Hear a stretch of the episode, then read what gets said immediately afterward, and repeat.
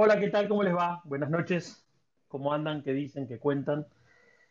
Una vez más estamos en el episodio número 9 de esta primera temporada de esta sala que se llama Conspiraciones. El tema de hoy es un título medio sugestivo, Pandemonium. Eh, bueno, Ale, sugirió eh, para esta sala que es, ya nos quedan pocas, se queda solamente una más.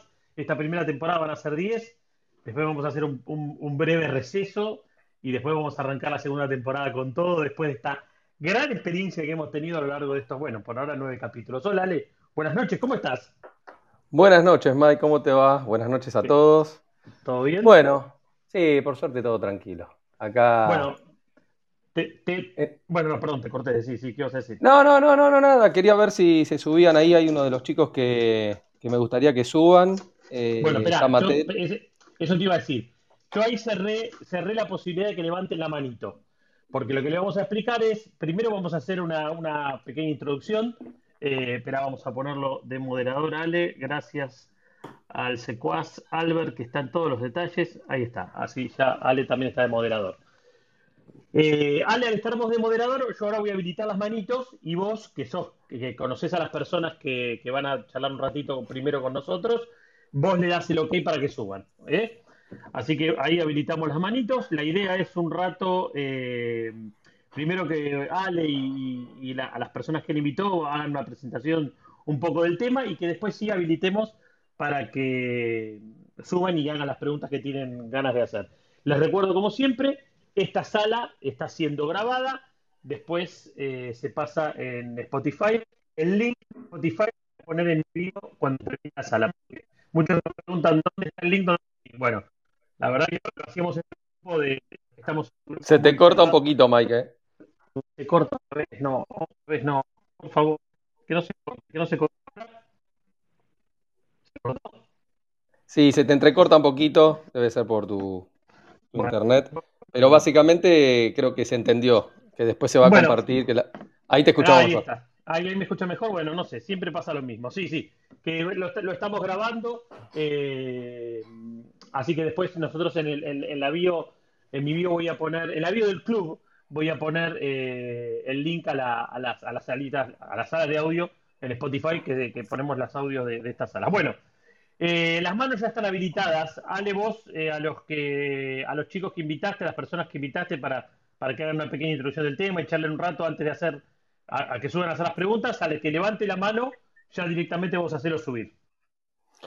Bueno, sí, yo igual invité ahí a quien hoy eh, me atreví, me tomé el atrevimiento de avisarles si querían eh, compartir conmigo y, con nosotros en realidad, porque los que ya venimos escuchando estas salas estos martes, que gracias a esta plataforma tenemos una posibilidad adicional frente a otras redes sociales también de, de, no imponer, ¿no? Ni de convencer a nadie, sino venimos hablando de tantas cosas que a veces se tildan justamente bajo este término acuñado de conspiraciones. Nada, nada más alejado quizás de lo que podemos llegar a estar hablando hoy, aunque algunos piensen que sí.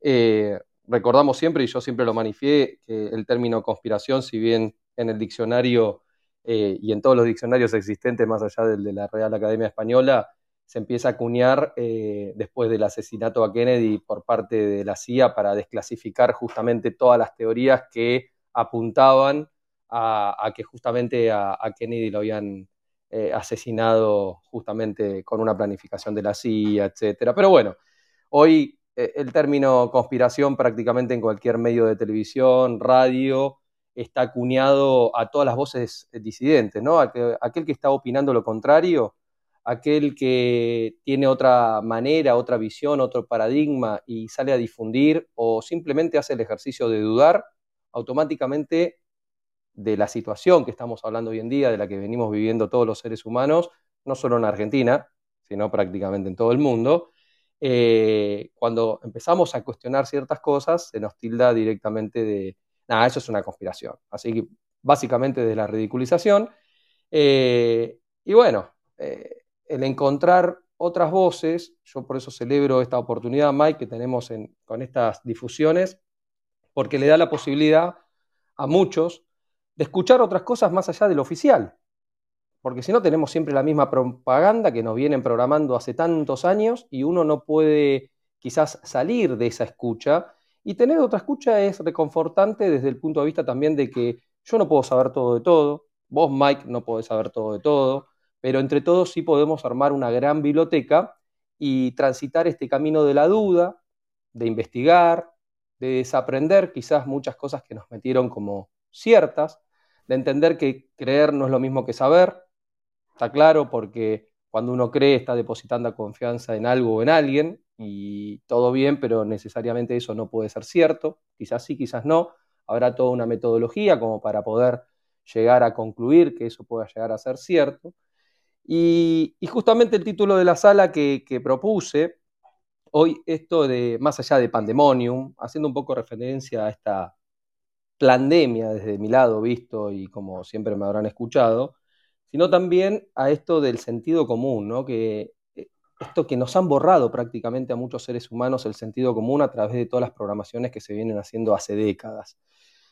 Lo que pasa es que cuando uno sale a hablar, bajo la escucha de otros seres humanos que están formateados de alguna determinada manera, en donde si uno sale a hablar y no tiene una referencia colegiada, no tiene un título, claro, yo si no soy ingeniero no podría hablar de cuestiones de ingeniería o técnicas, eh, si no soy médico no podría hablar de salud, entonces eso está muy impregnado y está muy formateado.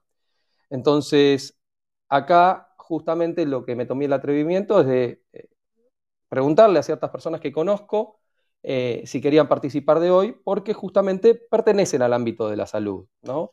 El ámbito de la salud, reconocido desde esta, esto conocido como médicos, ¿no? como alguien que uno cuando tiene algún malestar acude desde lo que es la, la medicina alopática tradicional, o también puede ir, como hemos hablado en estas salas, a otras terapias alternativas eh, que pueden ser derivadas de cuestiones ancestrales o medicina oriental o, tradicional en algún otro aspecto, eh, que hoy está altamente ridiculizada, que en mismo muchos países está siendo perseguida. Cualquier alternativa de hoy, las que se pueden plantear, desde cosas muy conocidas como el Reiki o acupuntura o Shinshitsutsu, al no estar, como muchas veces dicen, eh, pero eso no está colegiado, no, no hay referentes que tengan toda una misma voz, eh, directamente los salen a, bombardear y a tirar por la borda, eh, y como que puede ser algo que esté haciendo en contra del bienestar del ser humano.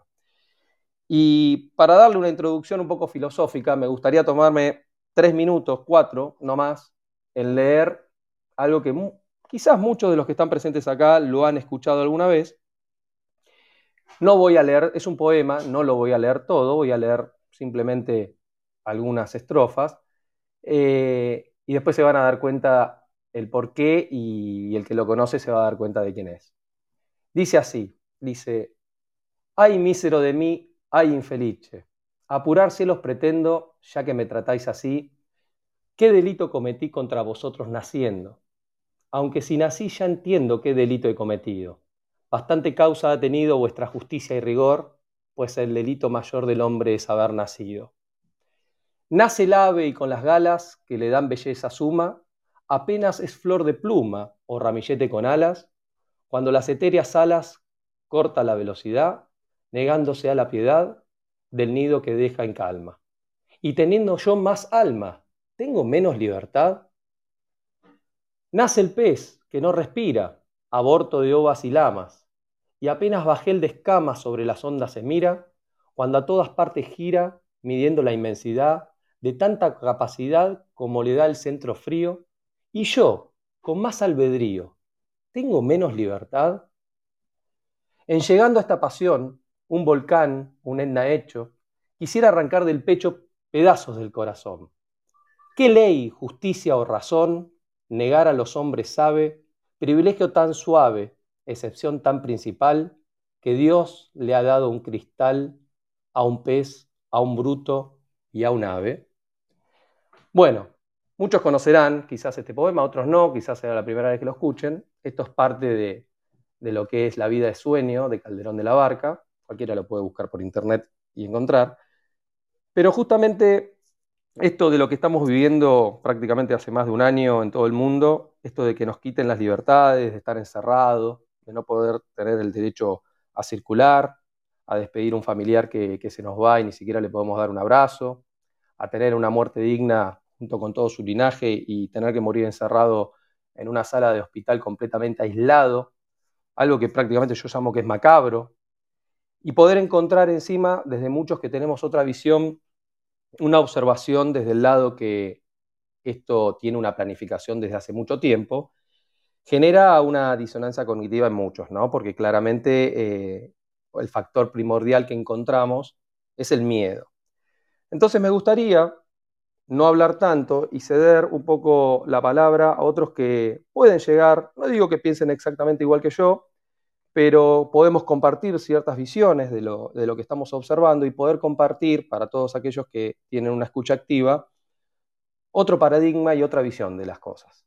Y para eso cada uno se va a presentar. Eh, para mí son seres humanos eh, que respeto muchísimo. Y me gustaría, si está por ahí, creo que está Marcelo, Marcelo Martínez, él se va a presentar. Y, que... LM es Marcelo. LM es Marcelo, que no tiene fotito, pero está por ahí, no creo. Tiene foto, no tiene indescifrable LM. Bien, Marcelo, muy bien, muy bien. No, porque en realidad LM me imagino que debe ser por las siglas del nombre de él, así que igual él se va a presentar, así que Marce, ¿estás por ahí, creo? Sí, sí, acá estoy, hola, ¿cómo están? Buenas noches.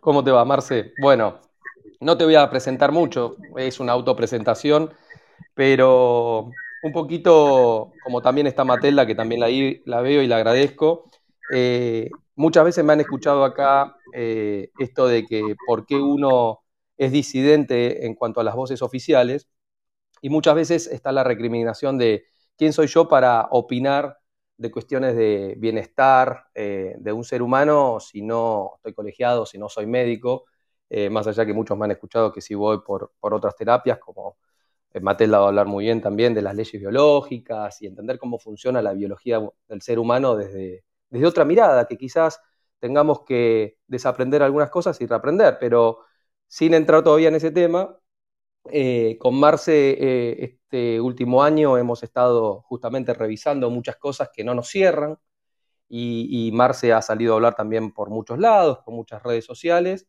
eh, y, nada, quiero que lo escuchen a él a ver qué, qué opinión, después podemos preguntarle, como ah, siempre hacemos acá, Mike, que nos repreguntamos y preguntamos, a ver eh, por qué eh, estamos nosotros emitiendo estas difusiones, por qué, eh, sin convencer, pero sí esto de que se pueda utilizar el sentido común, porque claramente lo que por lo menos a mí particularmente me preocupa, como a tantos otros, es esto de que cada vez se observa más que la tendencia es ir por los chicos, en una cuestión macabra, abrupta, por demás apresurada de querer inocularle, de querer meter algo, quizás, y lo voy a decir entre comillas para no certificar nada por ahora, con este engaño en cuanto a que si venimos fallados, necesitamos meternos algo en nuestro organismo como para poder eh, vivir, básicamente.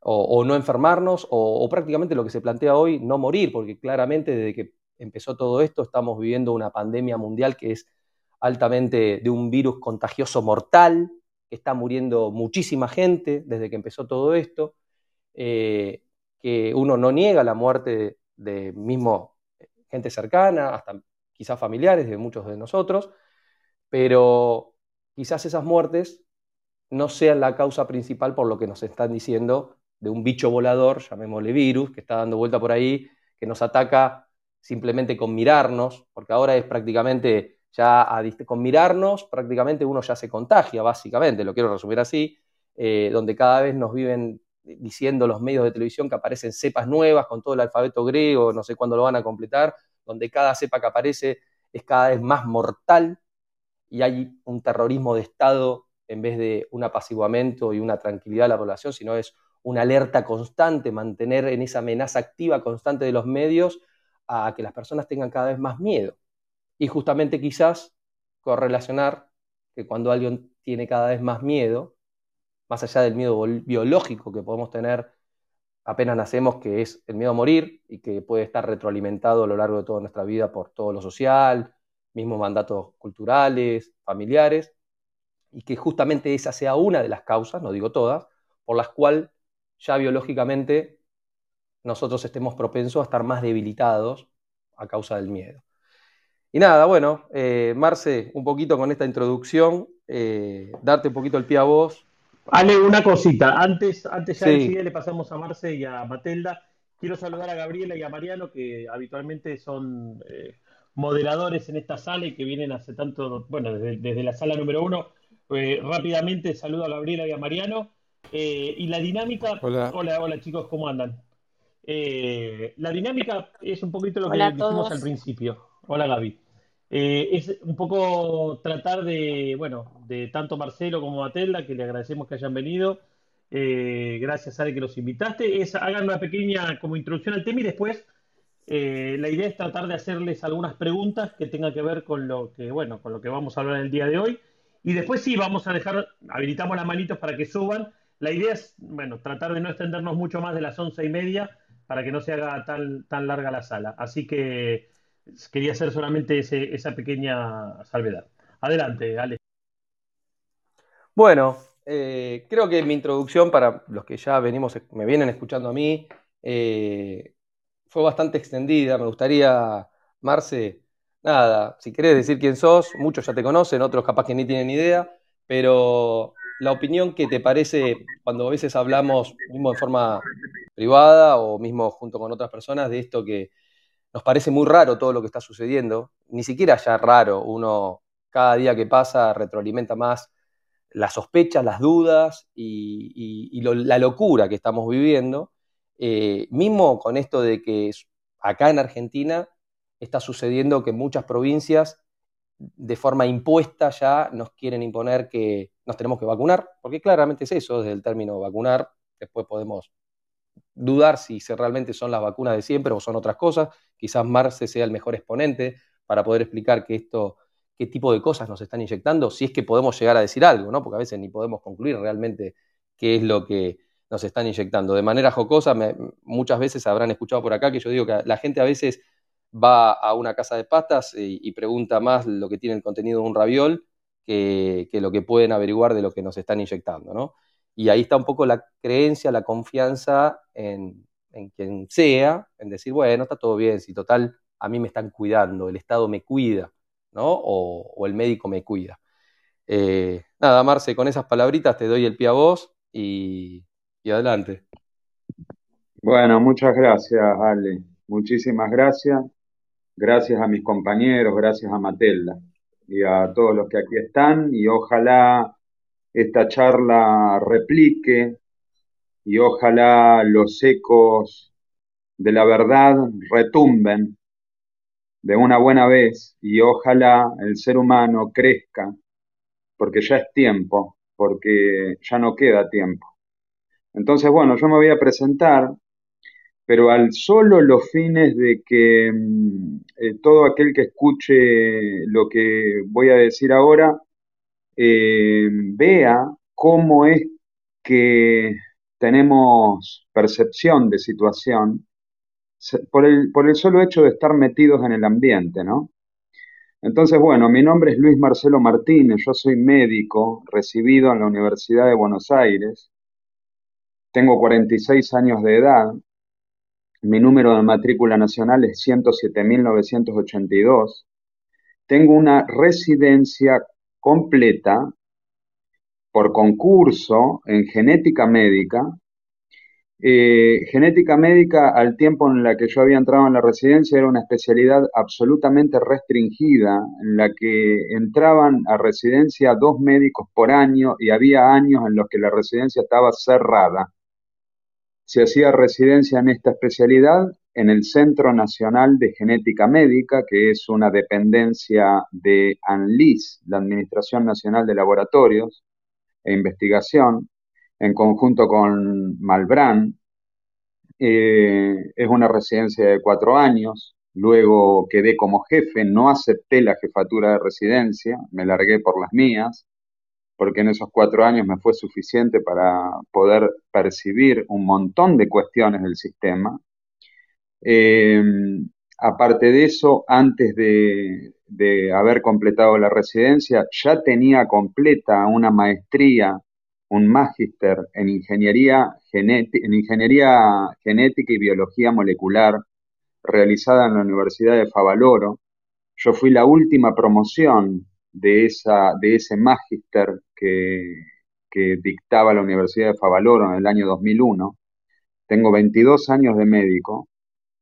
Eh, y aparte de eso, bueno, tengo experiencia en clínica porque mm, tengo otro posgrado hecho en aeroevacuación sanitaria que se dictaba en el Instituto Nacional de Medicina Aeroespacial, el INMAE, eh, donde, bueno, éramos entrenados en trasladar pacientes críticos en, avión. Eh, yo había hecho algunos años esa tarea mi último vuelo fue a las Islas Malvinas, eh, hace aproximadamente unos 15 años atrás. Em, y aparte de todo eso, eh, integré la comisión directiva de la Sociedad Argentina de Genética Médica durante nueve años. Fui presidente por dos periodos consecutivos, renuncié en el mes de septiembre del año 2020 por discrepancias científicas con mis colegas porque cuando comenzó todo esto, en el mes de marzo de 2020, yo fui eh, el único cabeza de sociedad académica que pretendía imponerse y hacer un llamamiento al gobierno de que las medidas que se habían impuesto, las medidas de confinamiento y, cuarentena y todo lo que ya sabemos, eh, eran absolutamente excesivas, inéditas y dañinas para la población general, en especial para la población pediátrica y para los adolescentes. Entonces, para que la gente sepa un poco cuál es el escenario médico, hay muchos médicos que lamentablemente desconocen ciertas áreas de la medicina, entre ellas la virología, la biología molecular, la genética. Recuerden todos que un médico se recibe sin saber prácticamente nada o nociones muy básicas de genética, pero principalmente todo médico que se recibe no tiene idea de qué se trata una vacuna, cuáles son sus componentes, cómo se desarrollan, mecanismos de acción, eh, aspectos podríamos decir, burocráticos y de control de las vacunas. El médico no tiene idea de eso, no está preparado para eso. El médico no está preparado para indagar, el médico no está preparado para expandir eh, el análisis de situación. El médico no está preparado para eh, considerar el sinnúmero de factores que están en juego para lo que es el proceso salud-enfermedad en el ser humano. El médico no está entrenado para contemplar el aspecto psicoemocional de un paciente. El médico está entrenado para seguir protocolos. ¿sí? Esto que quede bien claro. Entonces, los médicos no tienen formación en vacunas. Los médicos no tienen formación en genética y biología molecular los médicos tienen muy escasa formación en lo que es la línea discursiva de la virología. Entonces, hoy por hoy, muchos pueden llegar a cuestionar desde el punto de vista de por qué la comunidad médica no se expide en forma uniforme. Porque la medicina funciona de forma fragmentada, la investigación del mismo modo. La biología molecular va por un carril, la genética médica va por otro carril, la virología ha marchado por otro carril, y por lo general las distintas especialidades no se, no, no, no se entrometen en lo que es la línea de mm, investigación y desarrollo de otras áreas. Cuando comienza todo esto, para el mes de marzo, pero en mi caso eh, puedo hablar de, de que yo comencé a investigar muy, muy fuertemente todo lo relacionado con esta pandemia desde diciembre de 2019, porque ya venía escuchando lo que ocurría en China, las radios ya hablaban en el mes de enero, febrero, marzo. Recuerden todos que hasta hubo canciones alusivas a coronavirus, cumbias de coronavirus, que el murciélago, que vamos a estar todos encerrados. Recuerden todos cómo los medios de comunicación, la más media y el entretenimiento ya venían preparando el escenario para esto. Mi obligación fue comenzar a, entrometerme, a eh, eh, entrar en, investigación profunda en todo lo que era la línea de la virología, eh, pagando el precio de la condena de mis colegas virólogos. Inclusive he tenido intercambios de mails y diálogos con la presidenta de la Sociedad Argentina de Virología, y con eh, la Asociación Argentina de Microbiología. ¿Por qué? Porque cuando empecé a entrometerme en todo esto, me di cuenta que la virología seguía una línea discursiva que hoy puedo decir con todas las letras, absolutamente fraudulenta. Entonces, a la hora de hablar de vacunas, tenemos que tener una mirada global de la situación. Y primero que nada les quiero decir que yo como médico estuve, y ahora un poco menos porque estoy ejerciendo el autocontrol, pero estuve absolutamente desesperado por toda esta situación, por eh, lo bizarro de todo lo que ha venido ocurriendo muy enojado con mis colegas y la comunidad médica en general, muy enojado con mis colegas más cercanos, con somos 110 médicos genetistas en la República Argentina. Nos conocemos todos. Nuestra sociedad los nuclea a todos. ¿Qué ocurre con los médicos? Muchos obedecen a la política, son militantes. Otros ocupan puestos públicos, tienen terror de que los echen. Otros no se comprometen con el bienestar de la población. Otros no tienen interés en profundizar la investigación. Entonces, en el ámbito médico, en términos generales, hay mucha comodidad, hay mucha falta de compromiso. ¿sí?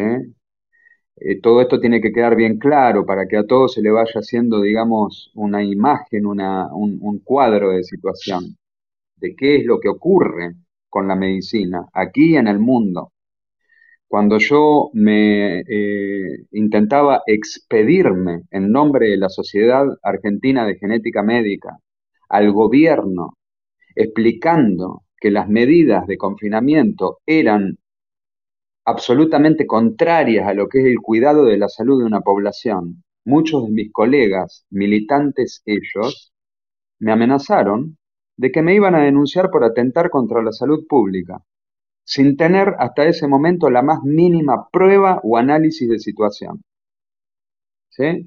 Entonces, recordemos, primero, en el año 2009, luego de eh, la pandemia influenza H1N1, la OMS cambia la definición de pandemia, quita criterios absolutos para definir una pandemia, tales como severidad de la patología y número de fallecidos, es decir, letalidad del cuadro y lo reemplaza por el criterio de extensión territorial, así sea un caso en dos países o tres.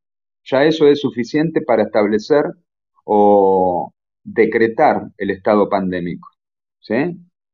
No nos olvidemos tampoco de que en el año 2019, mes de octubre, hubo un ensayo eh, de una crisis pandémica, se llamó el evento 201, donde se planteaban las bases para establecer el lockdown global y eh, el manejo multinivel de una supuesta situación pandémica. Debería llamarnos la atención a todos de que luego de un simulacro, a cinco meses de distancia, se decreta el estado pandémico oficialmente. Primero lo ensayan y luego lo decretan. No nos olvidemos tampoco de que abundan documentos, entre ellos eh, un documento de la Fundación Rockefeller, elaborado en, conjuntamente con el Global Business Network, escrito en el año 2010, donde se establece la necesidad del lockdown global en el año 2020. No nos olvidemos de que el protocolo de diagnóstico para SARS-CoV-2 propuesto por la OMS y elaborado por el doctor Drosten estaba listo antes de que sea eh, eh, oficialmente anunciado el supuesto descubrimiento de la variante SARS-CoV-2. No olvidemos estos detalles. Eh, no olvidemos que existen documentos de los cuales tengo registros de que han sido distribuidos en el mundo los kits y los protocolos para diagnóstico de COVID-19 a partir del año 2017. Estos datos estaban en el WITS, que es el World Integrated Trade Solution, dependiente del Banco Mundial. Entonces, es hora de empezar a unir las piezas. Esto no se trata de conspiranoia, esto se trata de razonamiento. Desde el punto de vista médico, es absolutamente inadmisible eh, el tolerar que la población completa esté en voz alada por tiempo indeterminado. Si nosotros siguiésemos la retórica de la virología, podemos decir con todo peso de prueba que ningún barbijo ni tapaboca bloquearía el ingreso de una partícula viral, siguiendo la retórica de la virología. Eh, los daños al organismo humano de estar por tiempo indeterminado eh, hipooxigenando, eh, la alteración en lo que es la, por ejemplo, el, desarrollo en los niños. El desarrollo en los niños, ¿por qué? Porque primero que un niño eh, consume mucho más oxígeno que un adulto. Segundo que un niño tiene que incorporar el lenguaje gestual de los adultos y de sus pares para el forjado de su personalidad, para el desarrollo del lenguaje. ¿sí? Entonces, estar con media cara tapada forma parte de un proceso de ingeniería social a partir del cual se resetean los aspectos más básicos del desarrollo del ser humano y de la interrelación del ser humano y de la fisiología del ser humano. Nadie se cuestiona todo esto ningún médico se expide, porque deberíamos armar una junta de miles de médicos y pararnos frente al Ministerio de Salud y hacer un acampe hasta darle fin a todo esto.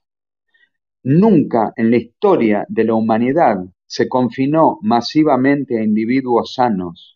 No existe situación pandémica por, por agente infecto contagioso que justifique las medidas adoptadas. No existe, ni en estado de guerra se tolera esto. El confinamiento de individuos sanos es una medida totalmente inédita a nivel mundial. No tiene lógica desde el punto de vista médico. La OMS siguió cambiando conceptos. El concepto de la inmunidad de rebaño. ¿Qué es inmunidad de rebaño? Cuando una nueva variante viral o una nueva variante bacteriana o parasitaria circula en la población, en la medida que va tomando contacto con el conjunto de la población, va disminuyendo su virulencia, patogenicidad y contagiosidad, porque en términos naturales la inmunidad del ser humano contrarresta las, posibilidades patogénicas de cualquier patógeno. Entonces, la inmunidad de rebaño planteada ahora como única vía a través de la vacunación es un nuevo concepto, es inédito, no, no existía.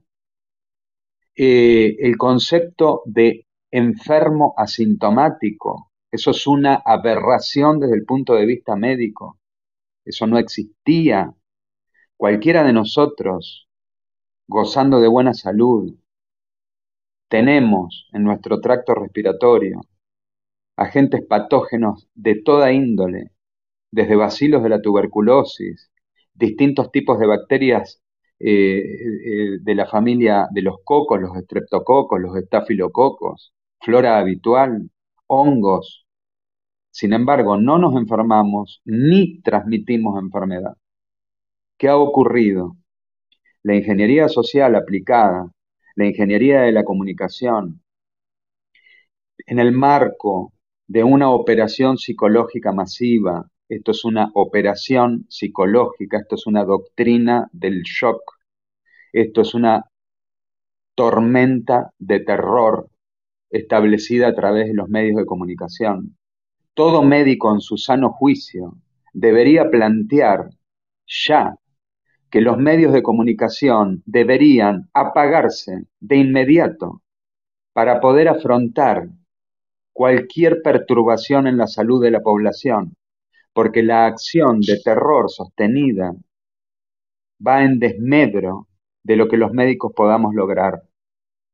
Entonces, ha llegado el momento de unir las piezas. No es necesario ser profesional para poder comprender lo que está sucediendo. Estamos ante situaciones inéditas.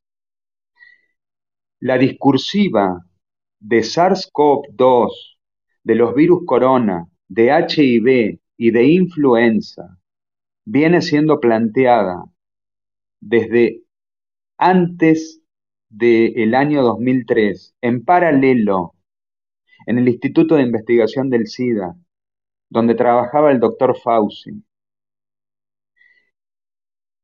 Todo lo que ha ocurrido, todas las pandemias, fueron anunciadas en artículos científicos, solo para el que sabe leer entre líneas la información está brindada. Piensen ustedes que cómo puede ser planteada una vacuna hoy, dado que luego de 40 años de HIV, si yo me paro en la línea del discurso oficial, no hay posibilidad alguna de vacuna, no existe la cura para el cáncer. Entre paréntesis, sí que existe. Entonces piensen, ¿cómo puede plantearse esto, esta aberración?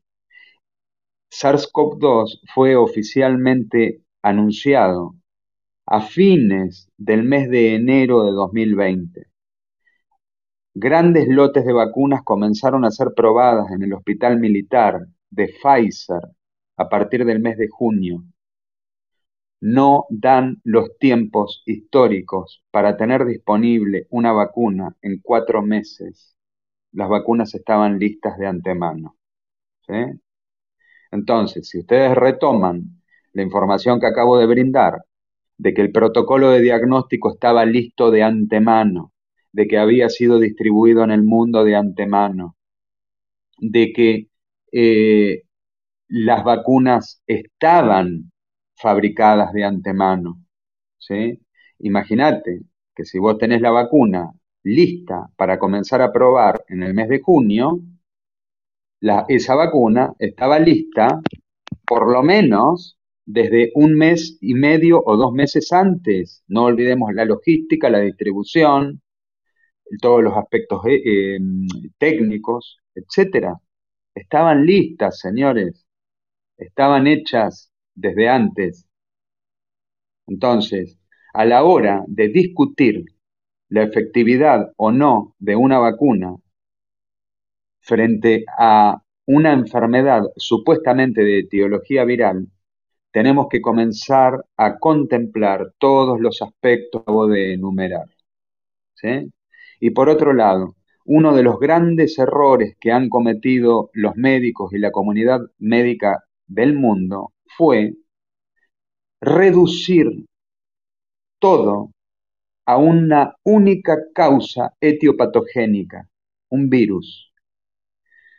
Piensen que hoy, hoy día casi todas las patologías del ser humano, incluso las, las enfermedades traumatológicas, entran en el tamiz de COVID-19. ¿sí? Tenemos registros y tenemos em, eh, relatos y tenemos pruebas de pacientes que han entrado con heridas de bala en instituciones de salud y han tenido diagnóstico de COVID-19. ¿sí? Entonces, para todo aquel que pregunta de qué fallece la gente, la gente sigue falleciendo de las mismas causas habituales, todas englobadas bajo un diagnóstico único. Se monopolizó el diagnóstico médico. Las características técnicas profundas de la PCR son absolutamente fraudulentas. Nosotros hemos estudiado los aspectos técnicos más profundos del el protocolo de Drosten. Una PCR funciona para, diagnóstico viral, igual que para diagnóstico en genética, con sondas que son algo así como anzuelos, pequeños fragmentos genéticos, se llaman sondas, cebadores o primers, que van a ir a pegarse a un pequeño fragmento de información genética que luego va a ser amplificado. PCR significa reacción en cadena de la polimerasa y lo que hace es amplificar una muy, muy pequeña fracción de información genética.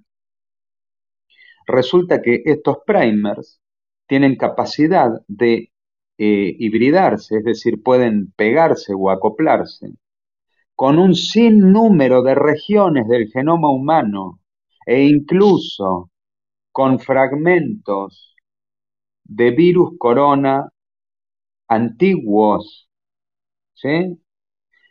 Por lo tanto, los protocolos para diagnóstico mediante PCR para SARS-CoV-2 son violentamente inespecíficos.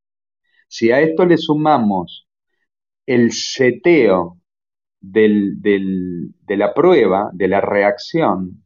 Seteo significa cuántas vueltas de amplificación vos vas a tomar para considerar positivo o negativo el resultado. A esto se le llama CT, punto de corte o cutoff. A mayor punto de corte, mayor cantidad de resultados positivos. ¿Por qué?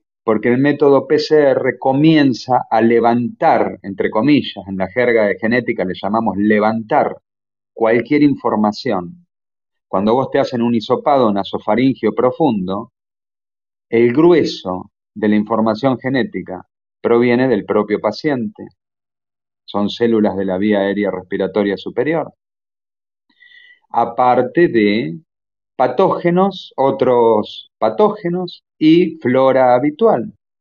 Por lo tanto, la inespecificidad del método de diagnóstico es total. Y por otro lado, es la primera vez en la historia de la infectología que se establece diagnóstico de una enfermedad infectocontagiosa basado en una prueba única de PCR sin hacer serología pareada del paciente y sumar diagnóstico por imagen bioquímica general y clínica. Piensen ustedes que el grueso de los casos ha sido cuantificado a partir de datos de PCR. ¿Sí? Entonces, con todo este paquete de datos que acabo de brindar, cualquiera de nosotros puede llegar a la conclusión de que esto realmente es un plan.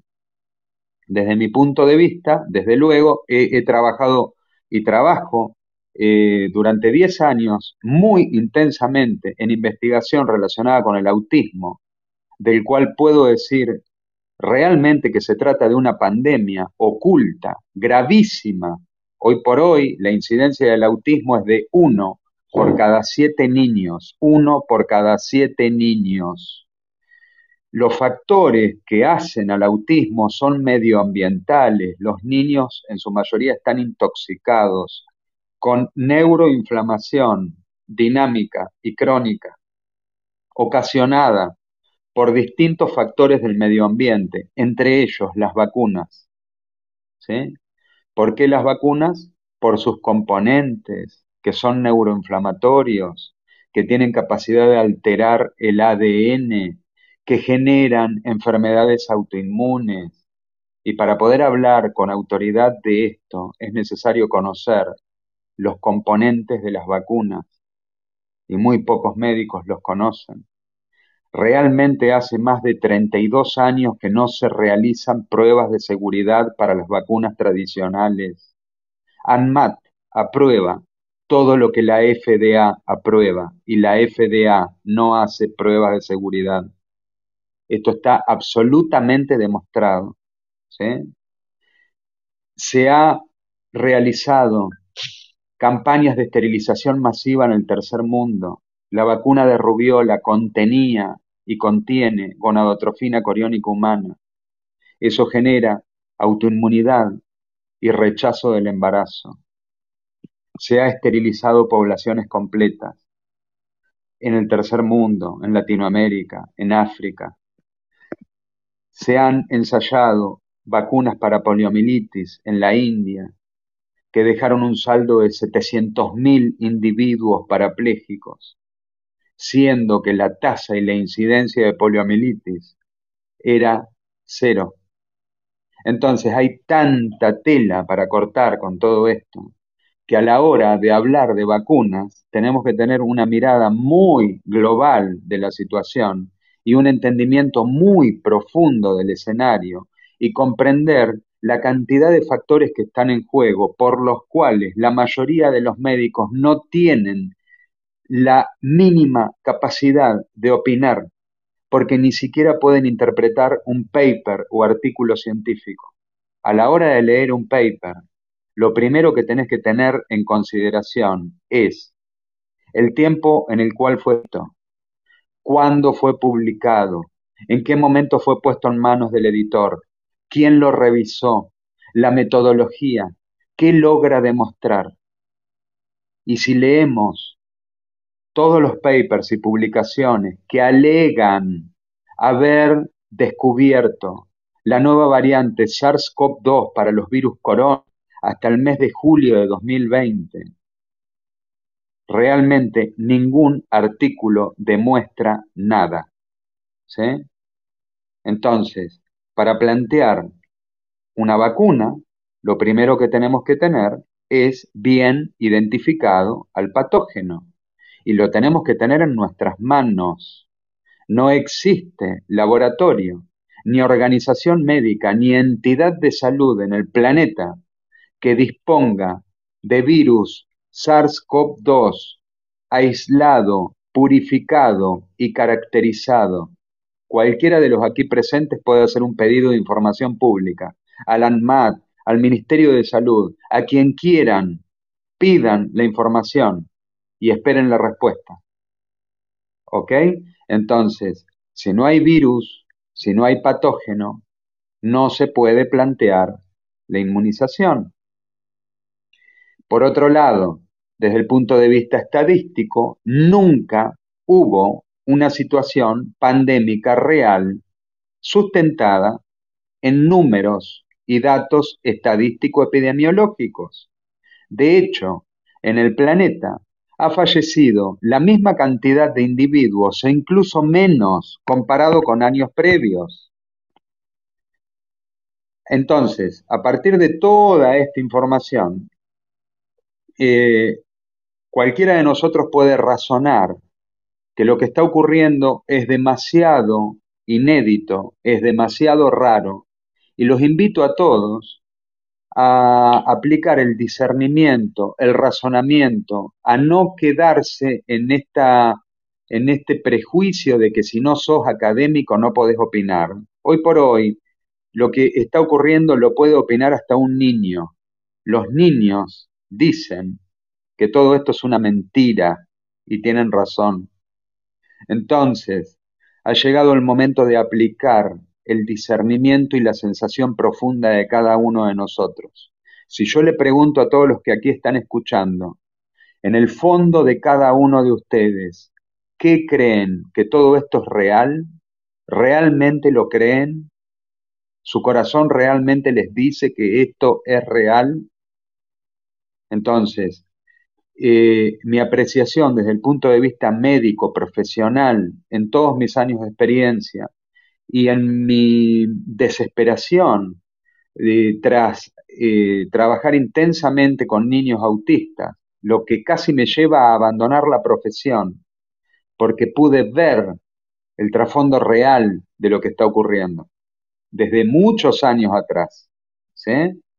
Eh, lo que puedo decir hoy es que todo lo que está ocurriendo es una operación psicológica con técnicas de ingeniería social desplegadas a partir de la propaganda masiva oficial y a partir de los grandes medios de comunicación, que no deberían entrometerse en el manejo de la salud pública, deberían estar callados, deberían colaborar con el manejo de la, de la enfermedad y de la salud, deberían colaborar porque si vos ejercés terrorismo empeorás la situación. Nunca hubo contadores de muertos en pantalla, jamás. Entonces, eh, bueno, a partir de acá los invito a todos a, a la reflexión, pregunten lo que quieran en relación con cualquiera de las plataformas de vacuna, en relación con por qué el virus no existe. Este virus no existe, realmente no existe. Eh, sepan que los protocolos de abordaje institucional han sido cambiados, que hoy por hoy se abordan gripes y neumonías como si hubiesen estado, eh, como si su causa etiológica fuera, un virus mortal cinematográfico, y se aplican protocolos absolutamente inéditos. Hoy por hoy, los pacientes van caminando a la asistencia respiratoria mecánica. Eso no existe en la historia de la medicina. ¿sí? Cualquier paciente con neumonía, una crisis asmática o neumonitis desatura hoy y siempre. Entonces, ¿qué es lo que ha ocurrido?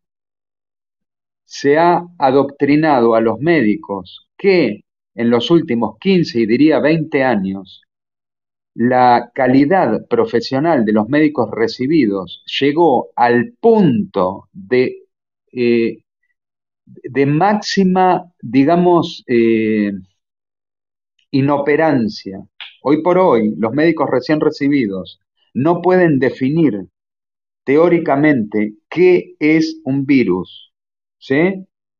Entonces, a partir de ahí podrán darse cuenta de lo que es la gran operación desde, desde distintos puntos de vista, lo que es la formación médico, eh, médico-académica, cómo se han, eh, digamos, captado las, las organizaciones médico-científicas, eso lo sé. Estuve 10 años integrando la comisión directiva de una sociedad médico-científica y soy socio fundador de la Sociedad Argentina de mm, trastornos del desarrollo, la sanita, ¿sí? Eh, Así que bueno, todo esto lo puedo decir con conocimiento. Yo sé lo que son los tiempos para publicar, para, para hacer una publicación científica. Tradicionalmente se ha tardado, se tarda no menos de dos años para que te acepten una publicación. El año 2020 fue el año récord de publicaciones con respecto a SARS-CoV-2, inédito en la historia de las publicaciones médico-científicas. Al día de hoy son miles y miles y miles de publicaciones. Entonces, sepan también que las revistas científicas están eh, captadas, que obedecen al poder, directores de revistas científicas, entre ellos la New England Journal of Medicine, que tiene eh, fuerte protagonismo en todo esto, porque es la revista donde aparece el primer anuncio de SARS-CoV-2, un fraude que no demuestra nada. Y el propio paper lo dice. Eh, ese artículo fue escrito en 24 días. En 24 días. Prácticamente no tuvo revisión por pares.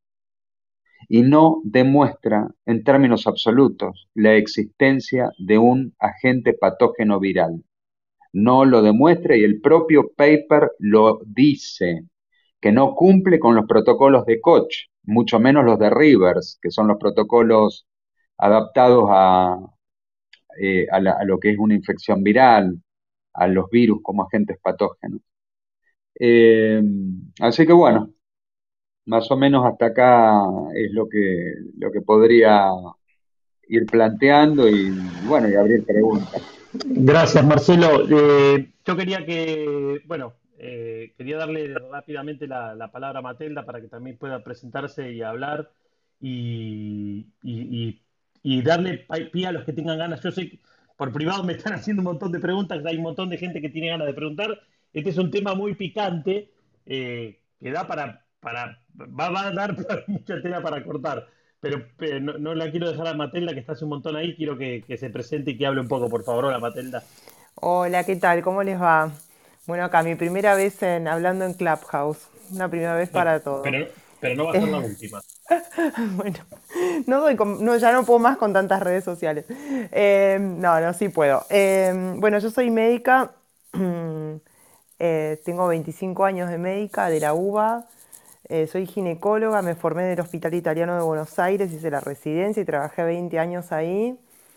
Soy médico homeópata, también estudié la carrera de homeopatía en la Asociación Médica Homeopática, buscándole la vuelta, ¿no? Buscándole. Yo vengo de la clínica pura, clínica de ginecóloga, ¿no? Pero mm, lo que me movió a mí para hoy poder estar contándoles algo diferente es que eh, era que justamente esos protocolos que, los médicos nos enseñan y que, que discutimos en Ateneos, pero siempre se, discuten eh, protocolos, hay muchas veces que no funcionan o que funcionan por un tiempo y por otro no. Y mi pregunta era, ¿por qué no podía ayudar a todos? ¿Por qué, qué, le faltaba a la medicina para poder, para entender por qué fallan los protocolos o por qué hay cosas que son incurables? Y una de las cosas que como médicos no nos enseñan es el por qué nos enfermamos. Pero no el cómo nos enfermamos, porque el cómo se sabe, ¿no? Uno dice, bueno, la medicina, o sea, nos enseñan que para que alguien tenga, no sé, una diabetes, el páncreas deja de funcionar porque aparece un anticuerpo y tal y tal, y deja de funcionar tal célula.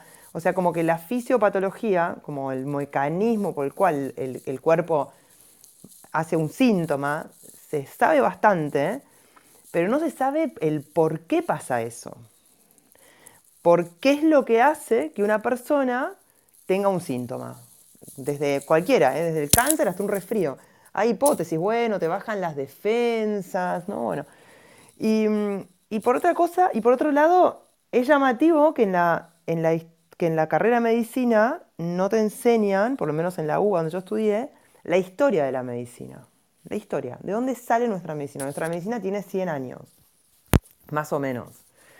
y de verdad que hace 100, hace, en, 1930, menos de 100 años, la, cómo nos enseñaban la medicina, cambió. Cambió a partir de que Rockefeller pone en Estados Unidos, como introduce eh, los cambios en las facultades de medicina que estaban basadas en lo natural o en lo que, en lo que las culturas ahí nativas, no sé, como que enseñaban, no sé, homeopatía, es mucho más vieja que la, que la medicina nuestra.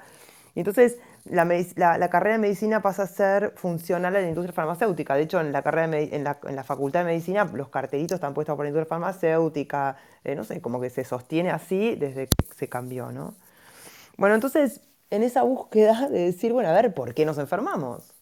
Y, cualquier persona, cualquier médico que tiene sus años, y cualquier persona, es más fácil a veces que se den cuenta las personas de a pie, digo yo, que los médicos, el verdulero o el mecánico, que se, se empieza a dar cuenta que las personas se enferman a partir de cosas que les pasan. Entonces tampoco me alcanzaba con eso de decir, ay, te enfermas porque te pasa algo, te estresa, porque hay mucha, eh, mucho estudio de, la psicosomática, de cómo afectan las emociones y tal, ¿no? Pero entonces llegué en esta búsqueda a un modelo de medicina, es un, sería un paradigma en salud nuevo, que me permitió anticiparme a lo que estaba pasando, de como dijo Marcelo, cuando venían ya las cosas de China, por decir, entendiendo por qué nos enfermamos, que voy a tratar de explicarlo lo más breve posible, empezar a entender, empezar a anticipar, perdón, hasta qué síntomas iban a ser los que iban a aparecer, de qué manera, yo no sé si se acuerdan cuando nos decían, de hecho todavía lo dicen, empezás con un dolor de garganta y un moco y un poco de dolor de cabeza y al noveno día te da la neumonía. Era una cosa que decís, y, escuchabas a médicos decir, no, porque el virus tarda nueve días en pasar de la nariz al pulmón. Y yo decía, sabiendo que los virus son otra historia, sabiendo lo que claramente explicó Marcelo, de que, que, llegué por otro lado a esa misma conclusión, eh, estudiando virólogos, estudiando genios de la virología moderna, que que, el virus no, vive, que el virus no camina, que no, no va pasando, no quiere matarte. Entonces, este modelo médico que yo les voy a contar, tratar de explicarle, que se llama, lo descubre un médico alemán en los años, 50, en los años 80, se llama Hammer, un genio, pero con sus temas, como cualquier genio, que en general son medio locos, y si, no sé, los invito a que googleen y se van a encontrar con que Wikipedia dice que era un loco y que estuvo preso, que es cierto. Pero descubrió un modelo de medicina mente-cuerpo muy preciso que nos explica algo muy lógico, que es que cada tejido de nuestro cuerpo está puesto ahí por la evolución, dentro de lo que Marcelo seguro conoce mejor que yo, que es como la epigenética, cómo nuestro cuerpo se va adaptando al ambiente y que cada tejido está puesto en nuestro cuerpo para hacer frente a un desafío del sistema, del, ambiente, un desafío que, nos da la naturaleza para que nosotros sobrevivamos a eso. Obviamente hay, eventos que son como fisiológicos y que no, no, son ningún estrés, como digerir algo, no sé, todo lo que nos pasa para estar vivos, respirar y tal. Y cuando el cuerpo percibe, cuando nuestro, yo lo llamo el animalito interno, percibe un evento que excede la capacidad del cuerpo para hacer frente fisiológicamente a eso, para poder sobrevivir, activa algún tejido a través de un centro en el sistema nervioso central, que es como sería la computadora central, activa un tejido que es el que se va a hacer cargo de eso, de, sobrevivir a ese evento. Por ejemplo, las glándulas salivales de la boca son, fabrican saliva, que tiene sus enzimas para digerir, empezar la digestión de alimentos, y además la función de la saliva es la lubricación del bocado para que pueda atravesar la boca, el esófago y llegar al estómago.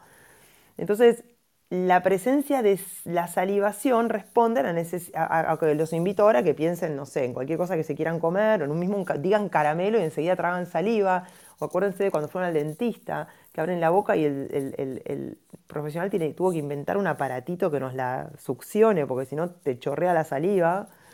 Entonces, este mecanismo en automático, que no es mediado por nuestra razón, sino que es en automático, frente a un bocado que te tenés que tragar o escupir, también nos pasa cuando estás por vomitar, que se te llena toda la boca de saliva en el minuto, en el segundo antes, para poder lubricar eso que tiene que salir de tu estómago es que en estos mecanismos fisiológicos y biológicos es que se activan los tejidos y que, y que a partir de esa activación, en algún momento de ese proceso activado por un evento que lo podemos decir como estresante, este médico lo llamó shock biológico, eh, eh, entendiendo shock biológico como el evento que pone en riesgo nuestra supervivencia o que es percibido de esa manera, y que esa percepción va a depender de nuestra cultura, nuestra creencia, nuestras enseñanzas, nuestro aprendizaje, lo que sea que hace tu, raza, tu, cultura, como que va a depender de tu creencia. No todos activamos frente al mismo evento la misma cosa. Y que esa percepción particular de cada uno, que en psicología se puede llamar la, la realidad de segundo orden, siendo la realidad de primer orden el evento concreto y la realidad de segundo orden como cada uno se lo toma, eso activa un tejido en particular que en ese proceso entre esta activación y luego que se alivia la situación y pasa el peligro, la, vuelta a la normalidad del sistema, a la homeostasis, en algunos momentos el cuerpo hace síntomas. ¿Por qué? Porque los tejidos que se pusieron en acción o en activación frente al evento estresante o shock biológico sufren cambios y esos cambios tienen que ser revertidos con un proceso de reparación y nuestro cuerpo, todos se habrán dado cuenta y ahora se van a dar cuenta cuando lo digo, no sabe reparar sin inflamar. Entonces la inflamación, ya sea de las fosas nasales, de los bronquios, del pulmón, de los nervios, de la piel, del hueso, ocurre en la fase de reparación post-estrés de un evento en particular.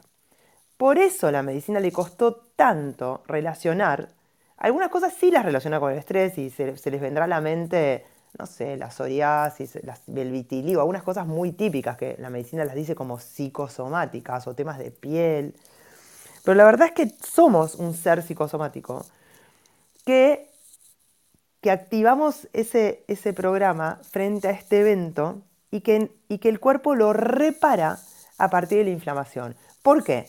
Porque a partir de la inflamación, la inflamación ocurre porque el vaso sanguíneo se dilata y, permite que llegue líquido a esa zona del cuerpo. Nos pasó cuando nos doblamos un tobillo, nos agarramos un dedo con la puerta, nos cortamos cocinando o cuando se nos inflaman los bronquios después de ciertos eventos. Entonces, esa, inflamación es para que lleguen los nutrientes, para que lleguen las células de, la reparación del cuerpo, glóbulos blancos, rojos, fibroblastos, lo que sea, todo el oxígeno, todo lo que tiene que llegar a esa zona, y aparece el dolor, la fiebre, la rojez, todos mecanismos de reparación y el dolor no es para molestarnos y, hincharnos la paciencia, sino que es un mecanismo de quédate quieto, que estoy reparando, o sea, no muevas esa parte del cuerpo que se está reparando. ¿Y quiénes participan en las fases de reparación del sistema? Los gérmenes y en algunos tejidos las partículas virales. Esto de que los gérmenes sean ayudantes del sistema, que sean, aparezcan en la fase de reparación cuando la persona se está sintiendo mal, y es muy probable que la fiebre sea un mecanismo de incubación de estos albañiles del sistema para actuar en los procesos de reparación, estos gérmenes, como están presentes en esos momentos graves, un un personaje de nuestra historia de la medicina de principio del siglo pasado, eh, que fue Luis Pasteur, asoció el, evento médico de inflamación y dolor y fiebre y sentirse mal con la presencia de gérmenes y le echó la culpa a los gérmenes de los procesos de enfermedad. Echarle la culpa a los gérmenes y cuando hablo de gérmenes, hablo de hongos y micobacterias. Eh, y de bacterias. Em, es como, sería como con una metáfora, echarle la culpa a los bomberos de los incendios. Si yo no soy, yo no veo todo el proceso, puedo decir, y hay incendio, bombero, incendio, bomberos, matemos al bombero para apagar el incendio. Entonces, Pasteur hizo todo una, si bien en ese mismo momento tengo acá en mi mano un libro que se llama Bechamp o Pasteur, The, The Lost Chapter in the History of Biology, sería el capítulo perdido en la historia de la biología, donde ya había contemporáneos de Pasteur que decían que no, que el terreno era el problema y no el germen. Entonces, evidentemente, echarle la culpa, o sea, en ese momento comenzaba la industria farmacéutica, eh, era ideal encontrar una causa para un problema para encontrar una solución. Y así como arranca mm, los cazadores de microbios de esa época, buscándole ponerle nombre a todo, encontrar las, causas de la enfermedad en los bichos, y después en lo que no se veía bicho, porque eran muy chiquitos, que eran estas partículas virales, mucho antes de que se encuentre el microscopio electrónico, se echó la culpa a las enfermedades donde no se veían estas bacterias, estos animalitos, que se podían cultivar y tal, a, estas, a estos virus, que inicialmente la palabra virus viene de la palabra veneno, porque inicialmente creían que las enfermedades virales eran producidas por los venenos de las bacterias. Entonces, así arranca nuestra historia médica y entonces hoy les puedo decir que para que uno tenga un, síntoma tiene que haber una percepción. Entonces yo digo, y, un poco decía eh, Alejandro al principio, que nos, nos están matando de miedo. Pero no es como, ay, qué pavada, ¿cómo te vas a morir de miedo?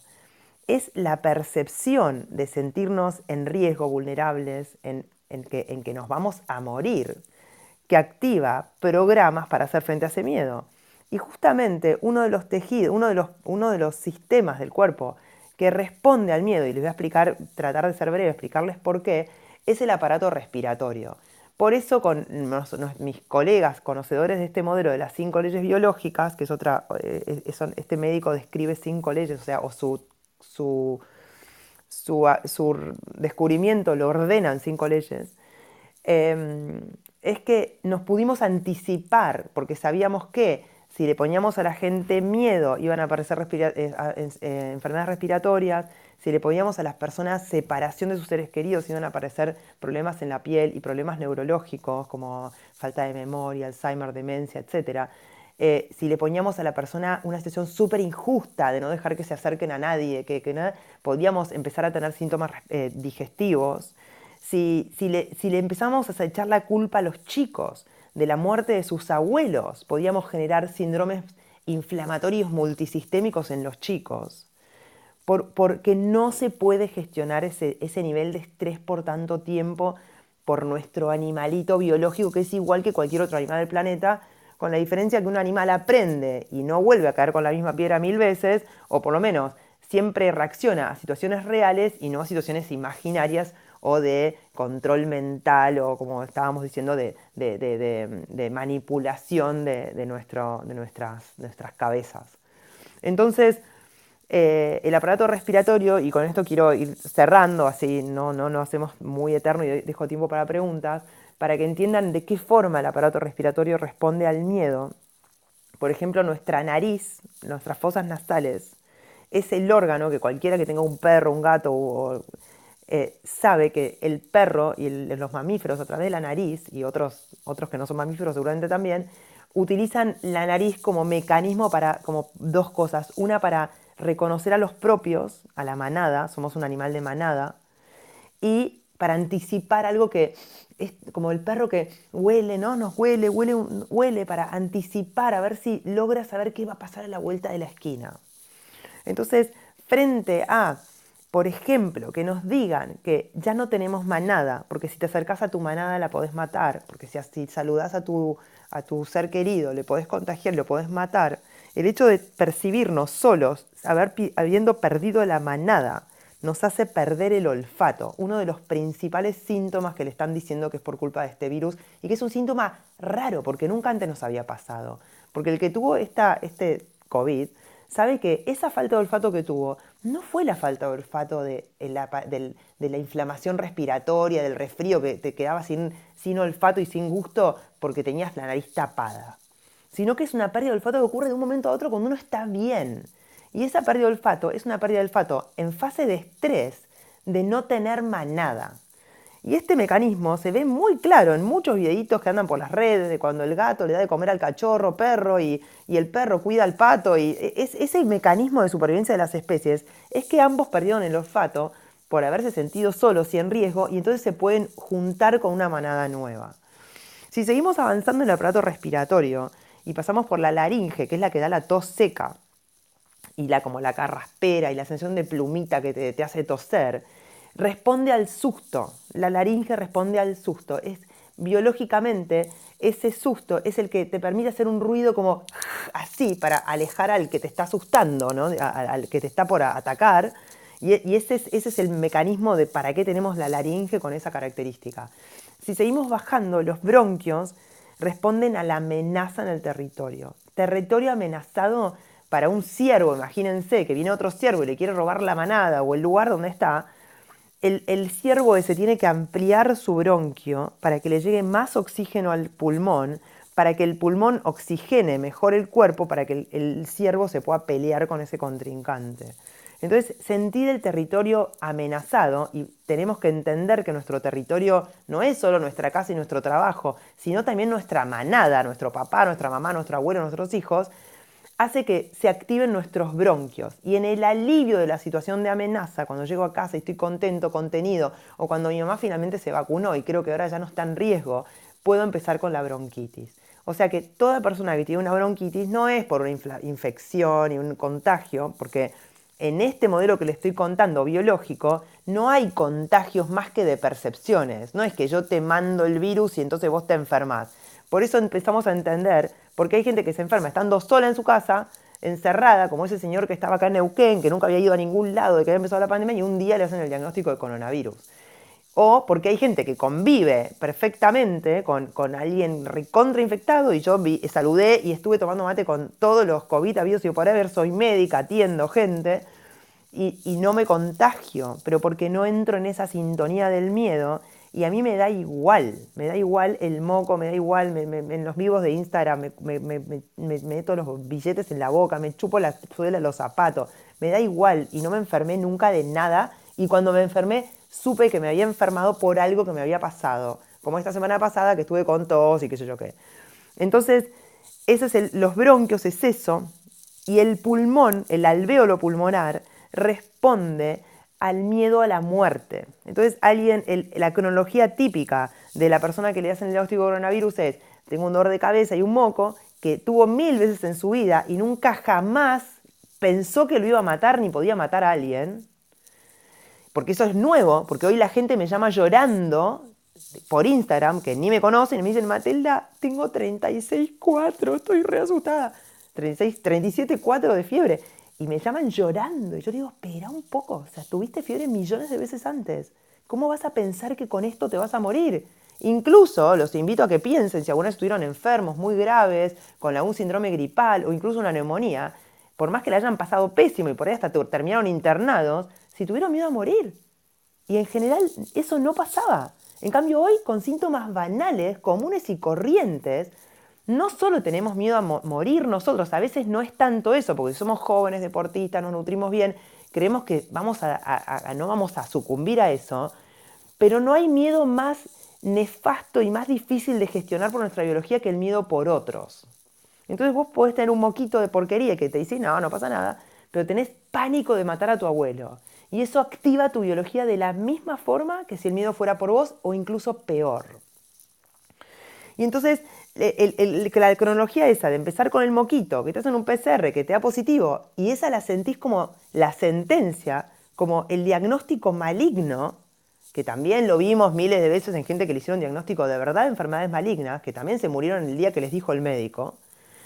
Eh, y esa cronología de primero el moco, porque sentías que había una amenaza, que no te olía bien, que esto no te parece que esto termina mal, después te, da la amenaza, sentís el territorio amenazado porque tenés miedo de que con ese moquito matara a tu abuelo. Así que cuando alivias un poco, cuando ves que tu abuelo está más o menos sano, al quinto día que no se contagió, te da tu bronquitis.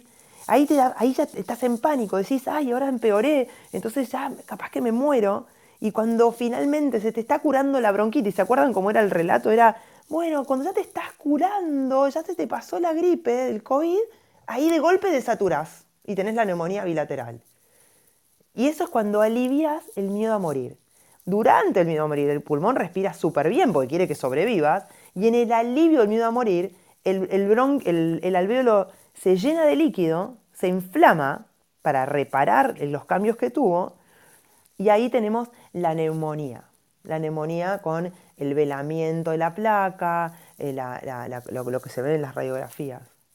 Y, y ahí, listo, como decía Marcelo, llegaba, la persona llega caminando y le dicen, como tenés una neumonía y no te puedo dar oxígeno porque entonces nos vamos a contagiar todos, que es un dogma el contagio, los intuban caminando y esa persona se siente ahí, en ese momento, solo, dejado solo por el sistema.